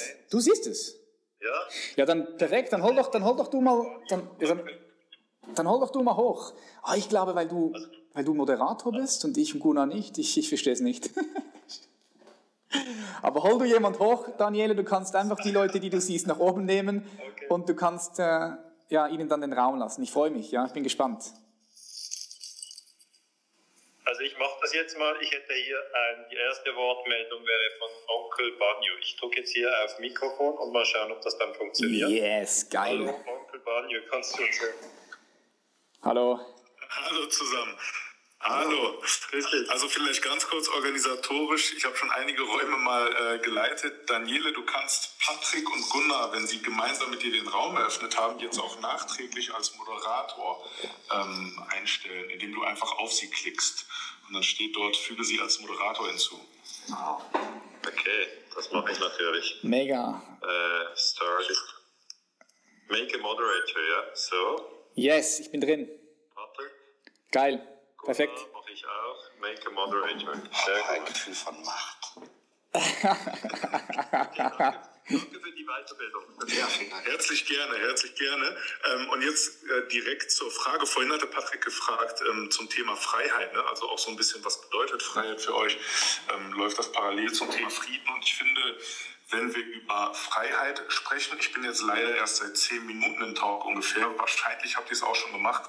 Aber wenn man über das Thema Freiheit spricht, finde ich, muss man auch immer über das Thema Geld sprechen. Ähm, weil ich schon seit Ewigkeiten den Glaubenssatz habe, dass Geld für mich Freiheit bedeutet und man sich auch damit ein Stück weit Frieden erkaufen kann oder Freiheit erkaufen kann. Was ist eure Meinung genau zu dem Thema?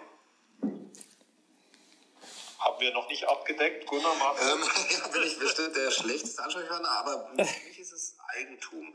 Und ähm, Geld als eben das, das, das Tauschmittel natürlich da äh, ist ein super Thema. Aber Eigentum ist für mich äh, der Garant der Freiheit, weil du zum Beispiel Meinungsfreiheit nur auch über Eigentumsrechte ähm, sichern kannst, weil du eine Druckerpresse brauchst und äh, den musst du halt selber herstellen können und du musst die Möglichkeit haben, die, die Dinge zu, zu vertreiben, wenn deine Meinungsfreiheit irgendetwas äh, wert sein soll. Patrick, darf ich dir übergeben, also yes. dann mit den nächsten Menschen reinzunehmen, weil ich bin ja nicht der Moderator, ich habe nur ähm, sozusagen diese Funktion. Aber wenn du die Frage beantworten magst und dann weitere Leute reinnehmen kannst, das wäre mir, wäre mir angenehm. Yes, yes, auf jeden Fall. Ähm, ich denke, schau, Geld ist definitiv wichtig, je nachdem, was du machen möchtest. Das ist sehr wichtig. Und es gibt ja auch eine gewisse Freiheit, je nachdem, was du mit Freiheit definierst. Aber am Ende des Tages, ja, ich denke doch, es ist ein wichtiger Aspekt. Es ist ein Aspekt von Freiheit, dass du die Möglichkeit hast, die Ressourcen hast, gewisse Dinge zu tun, die du willst, die, du, die dir wichtig sind, die deine Werte ähm, ja, widerspiegeln. Ich, ich sehe das, es ist ein Werkzeug, ja. Ich sehe das so. So mein kurzer Take dazu. Yep. Dann, ich könnte viel zu, zum Thema Geld sagen. Ich habe noch einen, einen kurzen, mhm. äh, weil ich schaue halt jetzt immer auf China und schaue, was dort läuft und ob das zu uns kommen könnte. Und da gibt es diesen Bezahldienst Alipay, der hat schon 500 Millionen Kunden, also so viele Menschen wie in Europa wohnen und die bezahlen mit dem Smartphone, also bargeldlos. Und da habe ich immer das Gefühl, wenn wir das Bargeld abschaffen und mit dem Smartphone äh, bezahlen, dann werden wir in, ein, in einen Überwachungsstaat reinlaufen. Also wäre auf jeden Fall eine Diskussion, ähm, was kann hier Kryptowährung leisten, was kann Bargeld leisten. Aber ist wieder ein Riesenfeld. Ja, ist klar, es ist ein Riesenloop, den du hier aufgemacht hast, Onkel. Onkel ähm, Banjo, ich hoffe, das wird richtig ausgesprochen. Yes, vielen Dank. Ich würde auch direkt schon weitergeben zu der nächsten oder zum nächsten. Äh, ich hole mal, haben wir eine Frau hier? Nee, noch nicht. Dann hole ich Martin Pegel auf die Bühne. Martin Pegel, herzlich willkommen. Hallo. Was ist deine Frage?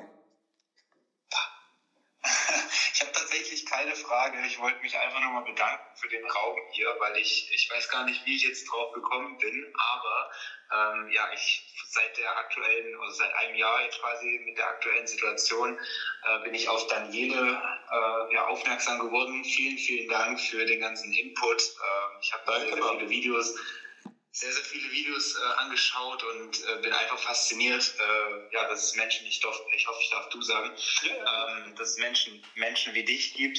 Äh, Patrick, dich verfolge ich schon ein bisschen länger, weil ich auch aus der Fitnessbranche komme und finde deine Entwicklung auch äh, mega. Also ähm, sehr, sehr nice. Danke, danke, danke. Und Gunnar, äh, auch du, dich kenne ich jetzt auch schon seit einem Jahr oder verfolge dich und ja, bin einfach nur dankbar für den ganzen Content und für das gerade Rücken einiger Ansichten hier in diesem Land, würde ich mal behaupten. Und ja, also ich habe, wie gesagt, gar keine große Frage. Den Banjo, den kenne ich persönlich. Hallo Banjo. Hallo Martin. Danke, danke, dass ihr hier seid, den Raum äh, macht und äh, ich höre fleißig weiter zu. Das freut mich. Vielen Dank. Yes, vielen Dank, Martin. Ich würde jetzt weitergeben zu Petra und danach zu Felix. Petra, yes, schön, dass du hier bist. Was ist deine Frage? Dankeschön, dass ich hier sein darf. Ich habe eine freche Frage an den Gunnar. Du hast vorhin von der roten Linie gesprochen und dass deine rote Linie war, die Maske aufzusetzen. Ich verfolge dich schon sehr lange durch Instagram und finde deine Beiträge toll und sehr auch teilweise, sagen wir, provokant, was auch gut ist. Ich frage mich, wie ein so gestandener Mann wie du tatsächlich es geschafft hat, diese rote Linie doch zu durchbrechen und diese Maske aufzusetzen mit äh, sehr viel intellektuellem Herumgedruckse und Schwurbelei. Man kann sich ja alles zurechtbiegen. Man kann ja sagen, ähm, naja, solange ich das nur machen muss, wenn ich einkaufen muss, äh, dann äh, gehe ich halt nicht mehr einkaufen. so, und äh, dann fahre ich auch nicht mehr in den öffentlich-rechtlichen und so. Naja, und hier mal in die Tankstelle oder sowas. Ähm, es ist aber tatsächlich dann so eine Frage, kann ich durch diese ähm, durch das Tragen der Maske immer noch, ähm, also kann ich das noch weiter mit mir vertreten und ich, es geht mir schon schlecht dabei, so und äh, denke, das ist, das muss auch irgendwann ein Ende haben. Und da ist natürlich die, die Frage, wenn, wenn, das wird ja so schleichend eingeführt, Salamitaktikmäßig, und selbst wenn das eben dann, ähm, also meines Erachtens ist für mich selber die Maske nicht so das Problem. Es ist eher der Zwang an sich, dann der Kontrollstaat, der dadurch installiert wird. Ja, wir brauchen dann das Ordnungsamt und wir brauchen die ganzen Mechanismen, die das überprüfen. Ähm, und äh, vor allem halt für die Kinder ähm, das, also dass die, die Kinder in den Schulen, äh, zum Beispiel in der fünften Klasse, Zehnjährige im Sommer bei 30 Grad von 8 bis 16 Uhr eine Maske tragen mussten. Das ist für mich wirklich nicht mehr tragbar. Da habe ich als Lehrer, der ich ja auch noch bin, Wege äh, gefunden, das irgendwie mit mir zu, zu vereinbaren, auch zu remonstrieren zum Beispiel, das, was der deutsche Staat mir da auch an Möglichkeiten bietet. Aber ähm, sehr gut geht es mir da ehrlich gesagt nicht mit. Okay, das beruhigt mich. Vielen lieben Dank. Du wärst nämlich zu 100% mein Vorbild. Jetzt bist du es zu 99%. Danke. Ich versuche diesen 1% noch. Ich schaffe das noch. Vielen Dank, Petra, für die Frage. Yes, ich gebe. Darf ich nachfragen? Gerne. Müssen die Schüler, die bei dir in der Klasse sitzen, Maske tragen?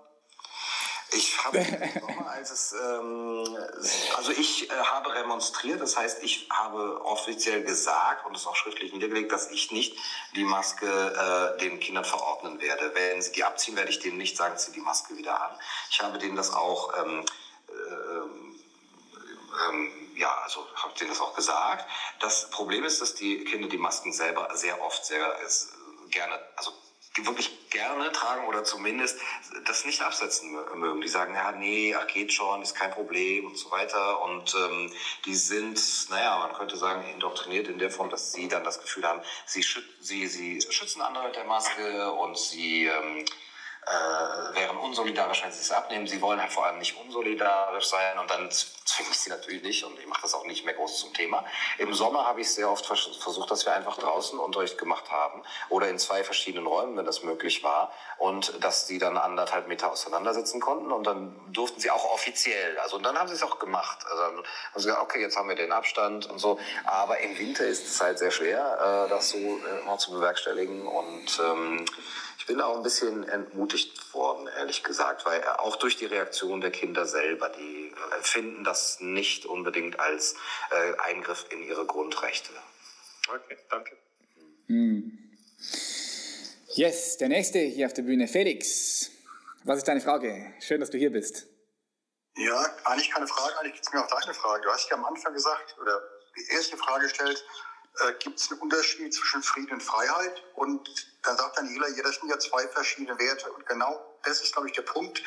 Wir haben ganz viele verschiedene Werte, die miteinander konkurrieren und jeder hält seinen Wert für am wichtigsten. Und wir finden jetzt alle China ganz, ganz schrecklich, weil es totalitär ist. In Wirklichkeit haben die einfach andere Werte als wir. Ein guter Kollege von mir ist chinesisch, China geboren, aufgewachsen, ganz intelligenter Mensch. Und er kann mich nicht verstehen, weil für ihn Freiheit kein Wert ist. Der hat andere Werte als ich. Für, für den ist Föderalismus was ganz, ganz Tolles, weil es den Menschen hilft, wenn sie überwacht werden, dass dem Kollektiv extrem viel hilft. Und ich finde das nicht richtig, aber ich bin in einer Kultur aufgewachsen. In Europa hat Freiheit einen ganz, ganz hohen Stellenwert. Aber Europa ist ein weltjunger Kontinent. China gibt es seit vielen tausend Jahren, waren immer eine Hochkultur. Und ich kann deren Stellung nicht übernehmen. Nur es ist überheblich zu sagen, wir haben Recht und die haben Unrecht. Und in Sachen Covid geht es halt vor allem immer wieder um Wertediskussionen. Die Wirtschaft ist wichtig, die Freiheit ist wichtig, die Gesundheit ist wichtig, die. Und manchmal wäre es schön, die Leute würden mehr aufeinander hören, man würde weniger schreien, man würde weniger mit lauten Begriffen arbeiten und mehr miteinander zuhören. Im Moment geht der Diskurs sehr verloren. Es geht sehr um verkürzte Diskussionen, verkürzte Argumente und um einfache Betrachtungsweise von einem ganz komplexen Problem, das wir alle erst in fünf Jahren bestellen werden. Ich sehe das auch so ähnlich wie, wie, du mit China. Ich denke, das sind einfach andere Mentalitäten, die kulturell gewachsen sind. Und das ist auch vollkommen okay. Was mich nur wundert, ist, dass eben China dann in, ähm, nur am Anfang so einen ganz harten Lockdown macht und dann eigentlich nicht mehr. Und äh, die Menschen in Wuhan äh, äh, Schaumpartys feiern oder was, was für Partys. Poolpartys, ja. Poolpartys. Äh, und ähm, eigentlich ja sozusagen ihre Form der Freiheit ganz toll ausleben. Damit auch den Westen demonstrieren, naja, hier, ihr äh, Weicheier, ihr kriegt ja gar nichts hin. Und der Westen schon seit einem Jahr sich in Lockdown über Lockdown einen Überbietungswettbewerb hier äh, liefert und eben genau seine eigentlichen Werte, wenn es denn so wäre, ja, wir hätten die Freiheit, die Individualität als Wert und China eher den Kollektivismus, ja, dann könnte man ja eigentlich, ähm, müsste man doch erwarten, dass der Westen ganz, ganz vorsichtig ist mit Lockdowns und nur im letzten, äh, wirklich äh, die letzte Möglichkeit das zieht. Aber es ist genau andersrum. Die Chinesen haben keinen Lockdown und der Westen äh, macht eben diesen Überbietungswettbewerb. Verbietungswettbewerb. Und das ist das, was ich so, äh, so verrückt finde. Darf ich da noch anhängen? Ich finde sehr interessant bei den Chinesen, dass die die Zahlen bei 4.800 Toten in etwa, also einfach weniger als 5.000 eingefroren haben. Also wenn man sich das anschaut, was die die Poolparty gemacht haben, das war im August ähm, 2020, äh, haben dann die westlichen Medien geschrieben, ja, wie kann das sein, in Wuhan eine Poolparty und dann sieht man, die Zahlen steigen einfach in China nicht mehr. Also die Schweiz hatte am Schluss Dezember 2020 mehr Tote als China. Und das, ich glaube das einfach nicht. Also ich, ich, ich habe das Gefühl, die Zahlen sind frisiert. Wie kann ein Land mit, mit 1,4 Milliarden Menschen ähm, weniger Corona-Tote haben im Jahr äh, 2020 als ein Land mit 8 Millionen wie die Schweiz? Und da sind wir wieder in, in diesem Zahlenlabyrinth. Das eigentlich glauben wir den Zahlen, weil die stehen Zeitung, sie geben uns eine gewisse Orientierung. Und andererseits muss man wirklich sagen, ja, gut, ist irgendwie auch sehr intransparent. Das ist einfach von der kommunistischen Partei so gemeldet. Wir haben weniger als 5000 Tote, glaubt es oder glaubt es nicht. Und das, was ähm, Felix gesagt hat, finde ich sehr, sehr wichtig, weil die, diese, diese Grundaxiome, also der, der, der Angst hat vor dem Virus, der will ja Sicherheit. Kann man nicht sagen, ja, Sicherheit kannst du vergessen, ist doch egal, sondern ja, jeder will irgendwo Sicherheit. Und der, der Angst hat vor der Diktatur, der will ja Freiheit. Kann man ja nicht sagen, ja, Freiheit, das kannst du jetzt vergessen, ist doch nicht so wichtig. Fast alle wollen Freiheit, klar, bei uns im Westen noch ein höherer Stellwert als, als in China. Und der, der, der Angst hat vor, vor Arbeitslosigkeit, Konkurs und Armut, ja, der hat ja auch recht. Das heißt, das finde ich beim Felix sehr gut, wenn er, wenn er sagt, ja, hier treffen eigentlich berechtigte Forderungen von verschiedenen Gruppen aufeinander. Und wenn man die Forderungen sozusagen freilegt von der aggressiven Rhetorik und vor, vor, vielleicht von der, vom Lärm oder vor, vor, vor, vor, vor, auch Diffamierung. Wenn man das mal auf den Kern zurückführt, dann ist der Kern eigentlich ein berechtigtes Anliegen. Und ich denke, da müssen wir wirklich in 2021 wieder reinkommen, diese berechtigten Anliegen zu finden in jeder Gruppe, weil das ist eben das, das was ich sagen wollte mit, du hast ein bisschen recht, oder dass man, dass man eigentlich die, die eigene Position, die man ja hat, also ich habe auch eine eigene Position, dass man die zwar kennt, aber dass man doch auch versucht hineinzufühlen, was ist denn das Kernanliegen des anderen und, und das bis zu einem gewissen Grad auch versteht. Vielen Dank, Felix, für die Frage. Vielen Dank, Gunnar und Daniele. Ich gehe weiter zu Lisa. Hallo Lisa, schön, dass du hier bist. Ja, hallo, danke, dass ich hier oben sein darf. Ähm, meine Frage bezieht sich so ein bisschen auf die USA. Ähm, ich hatte nämlich mitbekommen, dass unter ähm, Trump ähm, einige Friedensverträge abgeschlossen wurden mit anderen Ländern. Und ich wollte einfach mal fragen, wie ihr das bewertet. Also ist es ein Schritt in die richtige Richtung, in Richtung Freiheit und Frieden? Oder ist es einfach ähm, ja nur so oberflächlich angekratzt, so dass es eigentlich ähm, ja, gar keine richtige Bedeutung hat.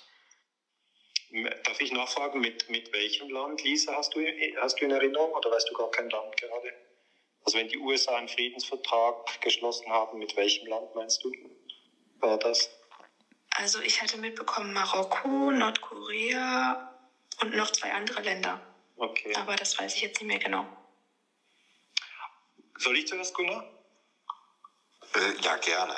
also bei Nordkorea ist es tatsächlich so, dass ähm, Trump hingefahren ist, äh, Kim getroffen hat und da eigentlich deeskaliert hat. Zuerst hat er gesagt, ist ein hieß Rocket Man oder so ein bisschen am Ball gedacht, jetzt kommt es zum Nuklearschlag zwischen den USA und Nordkorea. Dann ist Trump hingefahren und hat gesagt, we're best friends. Das heißt, ich, ich sehe auch diese, ja, diese Ambivalenz. Es geht ja da vielleicht auch im Hintergrund um die Frage, ist überhaupt wie sind die vier Jahre Trump-Präsidentschaft äh, einzuordnen. Ähm, aber ich sehe jetzt nicht so sehr, zu Marokko kann ich leider nicht sagen, da weiß ich jetzt zu wenig darüber, aber ich sehe nicht so sehr ähm, eigentlich die These bestätigt, dass Trump für den Frieden sich engagiert hat insgesamt, sondern hat die, die Militärausgaben weiter erhöht. Die sind ja jetzt bei über 700 Milliarden Dollar, ähm, was wirklich einfach Wahnsinn ist. Das sind ja zwei Milliarden pro Tag. Und wenn man sich denkt, diesen diesen Militäretat, wenn man den anders einsetzen würde, hätten wir viele, viele der Probleme, die wir hier auch heute diskutiert haben, gelöst. Zweitens hat er versucht, in, in äh, Venezuela die Regierung von Maduro zu stürzen. Das ist nicht gelungen, aber ist auch kein friedlicher Akt. Er hat auch Syrien bombardiert. Da muss man sagen, diesen Krieg hat er geerbt von Obama, der diesen Krieg angefangen hat. Dann hat er die Kriege in Afghanistan äh, und in Irak weitergeführt. Äh, die hat er aber auch geerbt von Bush. Das heißt, er hat natürlich auch eine schwere Erb, Last angetreten und er hat Saudi-Arabien unterstützt im Krieg gegen Jemen, ähm, weil da eigentlich die Amerikaner die Saudis ausrüsten mit, äh, mit Flugzeugen und Bomben und Trump ist dann nach Saudi-Arabien gefahren und gesagt, okay, wir haben hier einen großen Rüstungsdeal gemacht ähm, und äh, das ist in der Summe für mich äh, zu wenig Engagement für den Frieden. Vielen Dank. Gunnar, willst du noch was dazu sagen? Ähm, also Daniele ist da auf jeden Fall viel kompetenter. Was ich mich nur frage, und es wäre auch eine Frage an Daniele, vor allem, ob ähm, äh, du glaubst, dass diese Köpfe, also Trump, Biden, Bush, Obama, überhaupt da wirklich was Ausschlaggebendes zu sagen haben. Wir sagen das ja immer unter Trump oder Trump hat äh, angegriffen oder sich zurückgezogen. Äh, mein Eindruck war eigentlich immer, dass das eigentlich der militärisch-industrielle Komplex ist. Der macht sowieso mehr oder weniger, was er will. Da kann man ein bisschen, äh, die, gehen die Wellen hier hin und dann dahin. Vielleicht haben sie jetzt so eine Strategie, jetzt lassen wir es mal so ein paar Jahre irgendwie, konzentrieren wir uns darauf und äh, um es dann jemand anderem wieder anzuhängen, mit dem man es auch besser verkaufen kann, nämlich Biden, ah, Demokrat, das sind doch die Guten, da können wir dann wieder in äh, vielleicht auch den, den Iran sogar jetzt bedrohen oder in den Irak wieder einmarschieren, was weiß ich. Ich habe gar nicht das Gefühl, dass das wirklich an diesen äh, Köpfen und Namen so hängt. Also es ist tatsächlich so, wie du sagst, Gunnar. Es, sind eigentlich, es gibt ja nur zwei Parteien, die in den USA seit dem Zweiten Weltkrieg äh, regiert haben. Es gibt nur die Demokraten und die Republikaner. Und äh, die, die weit verbreitete Meinung in Europa, dass die, dass die Demokraten für den Frieden sind und die Republikaner für den Krieg, die stimmt einfach überhaupt nicht, wenn man die Zahlen anschaut ähm, dann sieht man, dass zum Beispiel Johnson ein Demokrat war. Der hat den Vietnamkrieg 1964 gestartet, übrigens mit einer Lüge. Also der Golf-Tonkin-Zwischenfall war eine Lüge. Damals drei Millionen Tote im Vietnamkrieg von 64 bis 75. Übrigens natürlich mehr Tote im Vietnamkrieg als Corona-Tote im letzten Jahr. Dann noch Agent Orange und Napalm abgeworfen. Also auch damals ging es eigentlich nicht um Gesundheit. Ähm, dann eigentlich immer wieder dieses, dieses wiederkehrende Muster, dass dann Republikanerkrieg geführt haben. Reagan hat in Nicaragua äh, Krieg geführt in den 80er Jahren. Oder dann Clinton war ein Demokrat, hat Serbien bombardiert 99. Bush wieder ein Republikaner, hat den Irak angegriffen 2003. Das ist völlig illegal. Obama, der, der den Friedens nach völlig zu Unrecht hat Libyen in Schutt und Asche gelegt, 2011 mit seiner Außenministerin Hillary Clinton. Das waren Demokraten. Der Obama hat auch Syrien bombardiert ab 2014. Das ist alles illegal und unter dem Strich kann man schon sagen, der militärisch-industrielle Komplex äh, zieht im Hintergrund die Fäden, weil sonst ist nicht zu erklären, warum zwei Parteien äh, sich die Macht teilen und beide bombardieren. Ja, vielen Dank für eure Perspektiven, sehr spannend. Tim, you are next. Herzlich willkommen, schön, dass du hier bist. Was ist deine ja, Frage? Sehr gerne, Dankeschön. Also erstmal ein großes Dankeschön an die Arbeit, die ihr hier alle macht. Also ihr seid eine Bereicherung für diese Welt. Großes Dankeschön. Äh, meine, Frage, meine Frage wäre jetzt, wenn jetzt eine Person sagen würde, weil wir leben ja aktuell in sehr wilden Zeiten, sage ich mal, wo viel passiert und der Überblick zu bewahren sehr schwierig ist. Was ist so die eine Sache, die man als Privatperson für sich selber machen kann, um noch trotzdem das meiste hier rauszuholen, sage ich mal, aus der Situation? Ja, sehr gute Frage. Ich äh, starte sonst mal.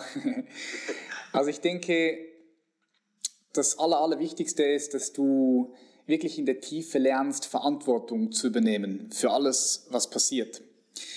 Ähm, ich bringe mir dieses Beispiel. Schau, kannst du Verantwortung übernehmen, weil es Corona gibt?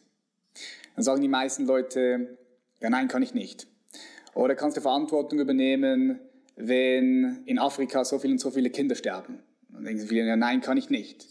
Ich würde das gerne umdrehen. Ich würde sagen, die Verantwortung, die du übernehmen kannst, ist grenzenlos, weil im Wort Verantwortung ist Antwort drin. Und aus meiner Perspektive ist Verantwortung übernehmen hat mit dem zu tun, dass du einfach die Kapazität verfügst, auf alles, was passiert oder auf das, was dir passiert, auf Ereignisse, die passieren, dass du eine bewusste Antwort auf das gibst. Und zwar eine, die dich stärkt, die dir Kraft gibt. Und ich denke, diese Fähigkeit ist, ist unglaublich wichtig, weil wenn du dich als wenn du Verantwortung abgibst oder sagst, nee, ich kann nichts tun, ich kann nichts tun. Ich kann das Beispiel mit einem Mörder noch schnell reinbringen. Stell dir vor, außerhalb deiner Wohnung oder außerhalb deines Hauses ähm, siehst du, wie ein junger Mann äh, eine alte Dame überfällt und ihr mit der Pistole in den Kopf schießt. So stell dir vor. Jetzt kannst du sagen, oh, nee, ist nicht meine Verantwortung. Okay, dann kannst du nichts tun. Wenn du sagst, doch, ich übernehme Verantwortung, dann kannst du verschiedene Dinge tun. Du kannst zum Beispiel das Telefon in die Hand nehmen, du kannst die Polizei anrufen. Wenn du zum Beispiel eine Navy Seals Ausbildung gemacht hast und du dir es zutraust, dass du diese Fähigkeiten hast, dann kannst du aus dem Haus gehen und du kannst den Mörder stellen. Ähm, wenn du keine Verantwortung hast, kannst du gar nichts tun. Genau das gleiche wie in Afrika. Wenn du gehört hast oder dich informierst und du weißt, in Kinder sterben in Afrika sterben Kinder, weil sie zu wenig Nahrung haben, kannst du sagen, okay, ist nicht meine Verantwortung, dann kannst du nichts tun. Oder du kannst sagen, ich übernehme die Verantwortung und dann kannst du viel tun. Du kannst zum Beispiel spenden, wenn du die Ressourcen hast. Oder du kannst nach Afrika runterfliegen und dort etwas aufbauen, wenn du diese Kapazitäten, Fähigkeiten, Ressourcen hast. Oder du kannst einfach Mitgefühl, Mitgefühl zeigen, reingehen in diese Situation. Und viele Leute denken, wow, das ist gar, das, ist, das macht gar nichts. Nee, wenn du Mitgefühl für jemanden, ein Individuum oder ein Kollektiv hast, das ist sehr, sehr, sehr wertvoll. Das kannst du alles tun, wenn du Verantwortung übernimmst. So, dein Einflussbereich ist immer begrenzt auf deine Fähigkeiten. Völlig egal, du kannst Elon Musk sein, der reichste Mensch, und trotzdem bist du eingeschränkt in deiner Macht, in deinem Einfluss. Du kannst ein Schüler sein und gar kein Geld haben, oder auch du bist eingegrenzt von deinem Einfluss. Wahrscheinlich hat Elon Musk mehr Möglichkeiten als jetzt diese Schüler. Das heißt, nochmal Einfluss ist immer begrenzt, aber Verantwortung ist immer grenzenlos. Und das sehe ich als, als unglaublich wichtig, diese, diese, diese, diese, dieses Bewusstsein dafür zu bekommen, weil da bist du nie wieder Opfer, nie wieder, weil du ja, Schöpfer, Schöpferin bist. Und das, denke ich, ist super wertvoll und wichtig, dass du das entwickelst. Wie seht ihr das, Daniele Gunnar? Ja, finde ich schön, würde ich mich gerne gleich hinten anhängen. Also ich habe mir mal das auch so gesagt, ich bin nicht Opfer, ich bin Täter. Und dann habe ich mir das so aufgestellt, dass ich mir gesagt habe, ich trage Verantwortung für meine Gedanken, für meine, Wor für meine Worte, äh, für meine Gefühle. Das heißt, ich, ich gebe mich da, da voll rein. Und ich denke, ein, ein ganz wichtiger Trick, den man jetzt wirklich auch lernen und anwenden muss, ist, dass man seinen Informationsfluss steuern muss. Also viele Leute sagen, ja, ich, ich kann gar nicht anders, die Information prasselt auf mich ein und ich kann die nicht steuern. Aber das stimmt ja überhaupt nicht. Wenn ich dir, Tim, etwas mitgeben darf, dann würde ich wirklich Verantwortung übernehmen für den Informationsfluss. Also wem hörst du zu, welche Bücher liest du, was lässt du an dich ran und was nicht, weil wir können unmöglich alle Bücher lesen, allen zuhören und alle Nachrichten verdauen. Das geht gar nicht. Und ich persönlich bin einfach gezwungen, durch meine Arbeit als Historiker immer wieder im Mainstream zu baden und das sich anzuhören, was da diskutiert werden, was, welche, auch welche, welche Ängste dort verbreitet werden. Aber ich habe natürlich Freunde, die sagen, da nehme ich mich ganz raus. Und dann wächst viel mehr Kraft. Also ich denke, wenn wir lernen, äh, dass, dass eigentlich Information wie Nahrung ist, dass Nahrung strukturiert den Körper, da, da weiß Patrick mehr als ich darüber, aber ähm, Information eben auch. Also jede Information, die wir aufnehmen, äh, verknüpft die Synapsen im Hirn. Und wenn wir so stark, wie es auch Gunnar gesagt hat, durch, durch negative Informationen jetzt zwölf Monate eigentlich geduscht wurden, dann müssen wir uns irgendwann fragen, können wir uns außerhalb der Dusche orientieren, weil das ist, das ist länger, längerfristig einfach lähmend.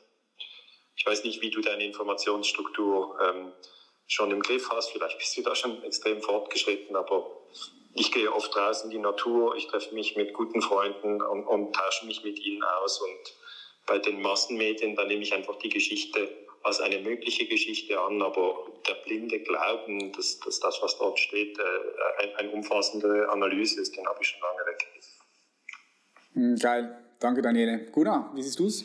Ja, kann ich natürlich nur zu 100% unterschreiben, aber vielleicht ergänzend, also wenn man eine Antwort im Sinne von Verantwortung geben will, muss man ja auch gucken, äh, was folgt nach dieser Antwort? Also wenn ich jetzt etwas in die Welt mhm. hinaus antworte, aber das Gefühl habe, meine Antwort zählt überhaupt nicht. Niemand nimmt sie wahr. Sie hat eigentlich gar keine Bewandtnis was ist das dann noch für eine Antwort? Und das ist ja das, was die Menschen halt so ohnmächtig macht und in diesem Gefühl gefangen hält, ich kann nichts ändern, weil meine Antwort nichts zählt. Ich kann jetzt vielleicht äh, eben hier gewissermaßen reagieren, aber trotzdem ist morgen noch das gleiche äh, Maskenregime hier und laufen die Leute allein im Wald mit Masken rum und, und solche Sachen.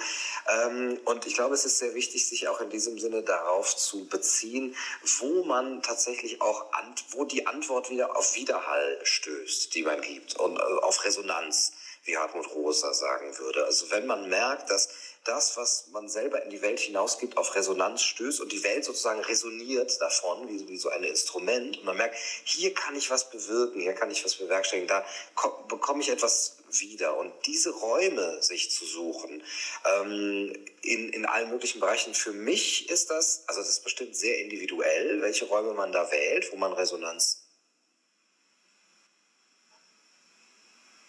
Jetzt bist du kurz weg. Bist du noch da, Gunnar?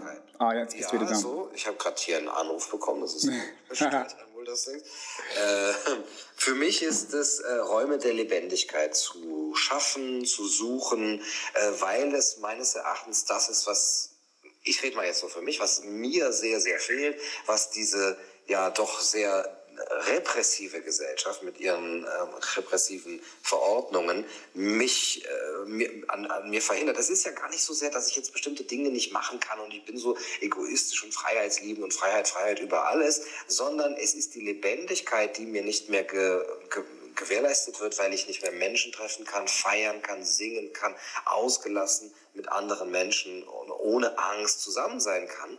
Und diese Orte wieder zu schaffen und sich auch den, die, die Sehnsucht danach zu erhalten und auch zu leben, nach dem, was eigentlich ein gutes, gelingendes Leben bedeutet, nämlich in dieser Lebendigkeit mit Begegnung, das wäre meine Art von Antwort, die dann hoffentlich auf, auf Resonanz stößt. Ja, äh, ich würde gerne dazu noch was ergänzen. Ich bin voll bei dir. Ich denke, schau, wenn du auf etwas antwortest und keine Antwort kommt zurück oder die Antwort passiert einfach nicht, es verpufft. So in diesem Moment ist es auch wieder wichtig, wie antwortest du auf, dass deine Antwort nicht gesehen wird. Und es ist so, du kannst entweder dann damit in den Widerstand gehen und dann baut sich Konflikt in dir auf und dann wirst du deine eigene Lebensintelligenz gegen dich selbst richten und dann ist es eigentlich so, du, ja, du, es ist eigentlich Selbstmord auf Raten. Oder aber du lernst mit dem, was ist, einfach auch in Frieden zu kommen. Und das heißt nicht, dass du äh, ohnmächtig bist und alles mit dir machen lässt. Nee, das heißt, du machst alles, du versuchst alles zu machen, was deinen Werten widerspricht, aber du machst das in einer Haltung von Frieden. Ohne also Konflikt. Alles zu machen, was deinen Werten. Ja, also weißt du, du kannst, du kannst, du kannst, du kannst zum Beispiel, ich bringe mir dieses Beispiel, wenn du, stell dir vor, fährt ihr Ski oder Snowboard? Ja. So, wenn du jetzt Ski fährst und dann stell dir vor, dann kommt eine Lawine und die Lawine nimmt dich mit. So, du bist irgendwo drei, vier Meter unter dem Schnee. So, jetzt kannst du natürlich, die, die meisten Menschen würden wahrscheinlich voll in Panik geraten. Ich weiß auch nicht, wie ich reagieren würde, weil ich das selbst noch nie erlebt habe. Ich habe schon andere äh, interessante ähm, Erfahrungen gemacht. Aber stell dir vor, du bist dort drin. Und jetzt, wenn du komplett in dem Widerstand dort drin bist, dann, dann, dann drehst du durch. Und vor allem bist du nicht klar. Du hast Konflikt und du, du brichst in Panik raus. Wenn du, wenn du schaffst, zuerst mal okay damit zu sein, dass du dort bist. So einfach mal zu sagen, okay, ich bin hier und ich bin okay damit. Und dann aber gleichzeitig alles gibst. Alles. Mit jeder Zelle deines Körpers gibst, um da rauszukommen dann das ist, das ist ein Unterschied. Du kannst das machen mit Konflikt in dir oder du kannst es machen ohne Konflikt mit dir. Und wenn du es mit Konflikt in dir machst, dann richtest du nochmal einfach deine Lebensintelligenz gegen dich selbst. Du, es ist Selbstmord, wenn du so sehen möchtest, auf Verraten. Oder aber du machst das alles, aber mit, einer, mit einem Frieden in dir. Und ich denke, das ist eine wichtige, eine wichtige Fähigkeit oder Kapazität, die, die sich jeder auch, auch aneignen kann. Weißt du, was ich meine? Ja, sehr, sehr cool. Ich danke euch dreien auf jeden Fall. Yes. Sehr, sehr informativ. Ich denke, da werden hier auch viele was mitnehmen können. Vielen herzlichen ja, Dank. Auch, äh, danke dir. Ich würde noch kurz was hinzufügen, vor allem zu der Antwort von Daniele. Äh, in, in die Natur gehen mache ich auch in letzter Zeit extrem viel. Ja. Und das hat mir, also jetzt wirklich in den letzten Tagen auch mehrere Stunden am Tag.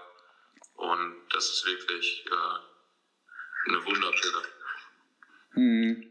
Also ist für mich so ein bisschen der Geheimtrick Nummer eins, weil wenn ich dann zum Beispiel in die Natur gehe und ich sehe da eine alte Eiche oder ich sehe auf einen verschneiten Hang oder ich sehe einen Vogel, äh, dann denke ich mir immer, du, diese Eiche, dieser Vogel, die haben jetzt aber gar nichts mitbekommen von Corona. Also nichts. Also vielleicht irre ich ja, vielleicht haben die es mitgenommen. Aber ich habe so immer das Gefühl, auch wenn ich eine Katze sehe, die bei mir da durch den Garten geht und sich da irgendwo hinlegt, dann denke ich, der ist Corona so etwas von egal.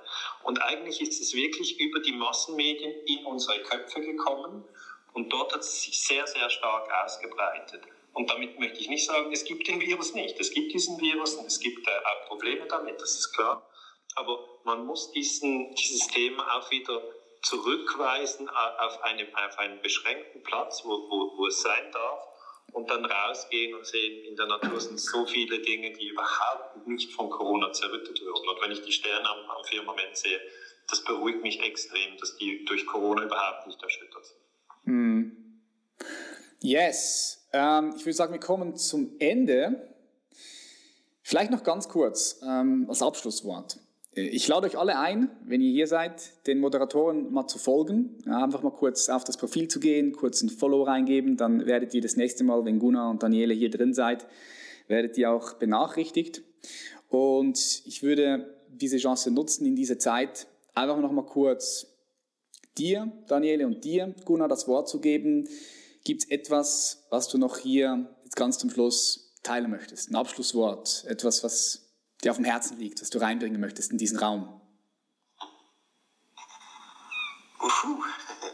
äh, Daniele, dann, dann lasse ich dir das Schlusswort, dann fange ich an, dann hast du das schöne Schlusswort. Das gelingt dir bestimmt. Okay, ja.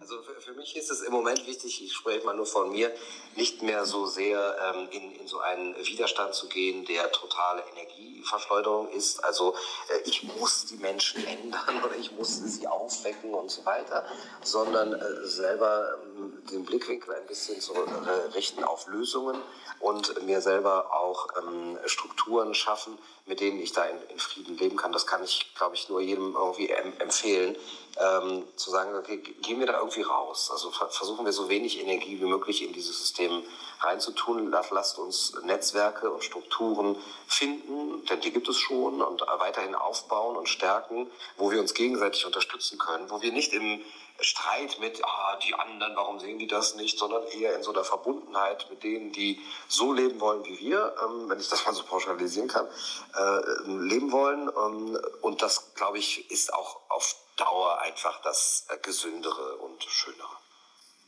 Mega. Ich liebe, was du sagst, Gunnar. Äh, Richtig schön. Vielen Dank. Soll ich, soll ich noch was sagen, Patrick? Yes, sehr, sehr gerne, Daniele. Du hast das Schlusswort. The stage is yours. Ja, ich gerade nicht. Ähm, also ich, ich wünsche uns einfach allen viel, viel Kraft, ja, viel Klarheit und wirklich auch viel Zuversicht. Also ich finde, es braucht immer auch Zuversicht in schwierigen Zeiten, weil es gab natürlich in der Menschheitsgeschichte schon viele schwierige Zeiten. Also man kann nicht sagen, wir haben jetzt die schwierigsten Zeiten, die es je gegeben hat. Das ist definitiv nicht so. Und ich denke, man, man sollte dann wirklich auch in das Potenzial des Menschen vertrauen, dass er in schwierigen Zeiten über sich hinauswächst und vielleicht Potenziale entfaltet, äh, die er in einem vielleicht eher langweiligen 2015 oder in einem durchschnittlichen 2010 überhaupt nicht aktivieren musste. Also das ist etwas, was ich so hoffe, ähm, dass wir ein bisschen über uns herauswachsen. Ja, vielen herzlichen Dank, Daniele. Kann ich mich dem auch nur anschließen. Ich denke, Gerade in solchen Zeiten ist es ideal. Der Boden ist da, um über uns selbst hinauszuwachsen. Vielen herzlichen Dank. Gunnar, Daniel, hat mich, richtig, hat mich gefreut. Es hat mir sehr viel Spaß gemacht. Vielen herzlichen Dank für all die Leute, die hier dabei waren. Ähm, ja, wir sind verbunden. ich wünsche euch allen einen ganz schönen Abend. Ja, Vielen Dank dir. Von meiner Seite danke an alle und alles Gute an alle. Ja, von Danke, mir auch. Patrick, fürs ja. Moderieren und Gunnar hat mich sehr gefreut, dass du dabei warst. Ja, gleichfalls. Herzlichen Dank an alle. Bye, bye. Schönen Abend. Tschüss. Ciao. Ciao, ciao. Und das war's wieder, meine Freunde. Gib mir gerne ein Feedback. Wie hast du diese Episode gefunden? Eine Special-Episode bei Clubhouse kannst ja auch das nächste Mal bei Clubhouse mit dabei sein und mir äh, ein Follow da lassen. Einfach Patrick Reise eingeben, da wirst du mich finden. Dann verpasst du auch kein Event mehr, den ich dort mache.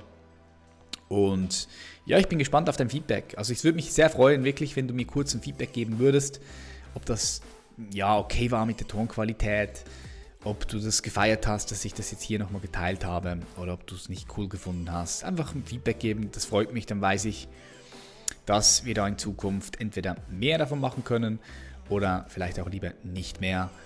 Ähm, Yes. Ansonsten weitere richtige spannende Episoden sind hier geplant. Schön, dass du hier bist. Schön, dass du Teil dieser Community bist, Teil von Human Elevation bist.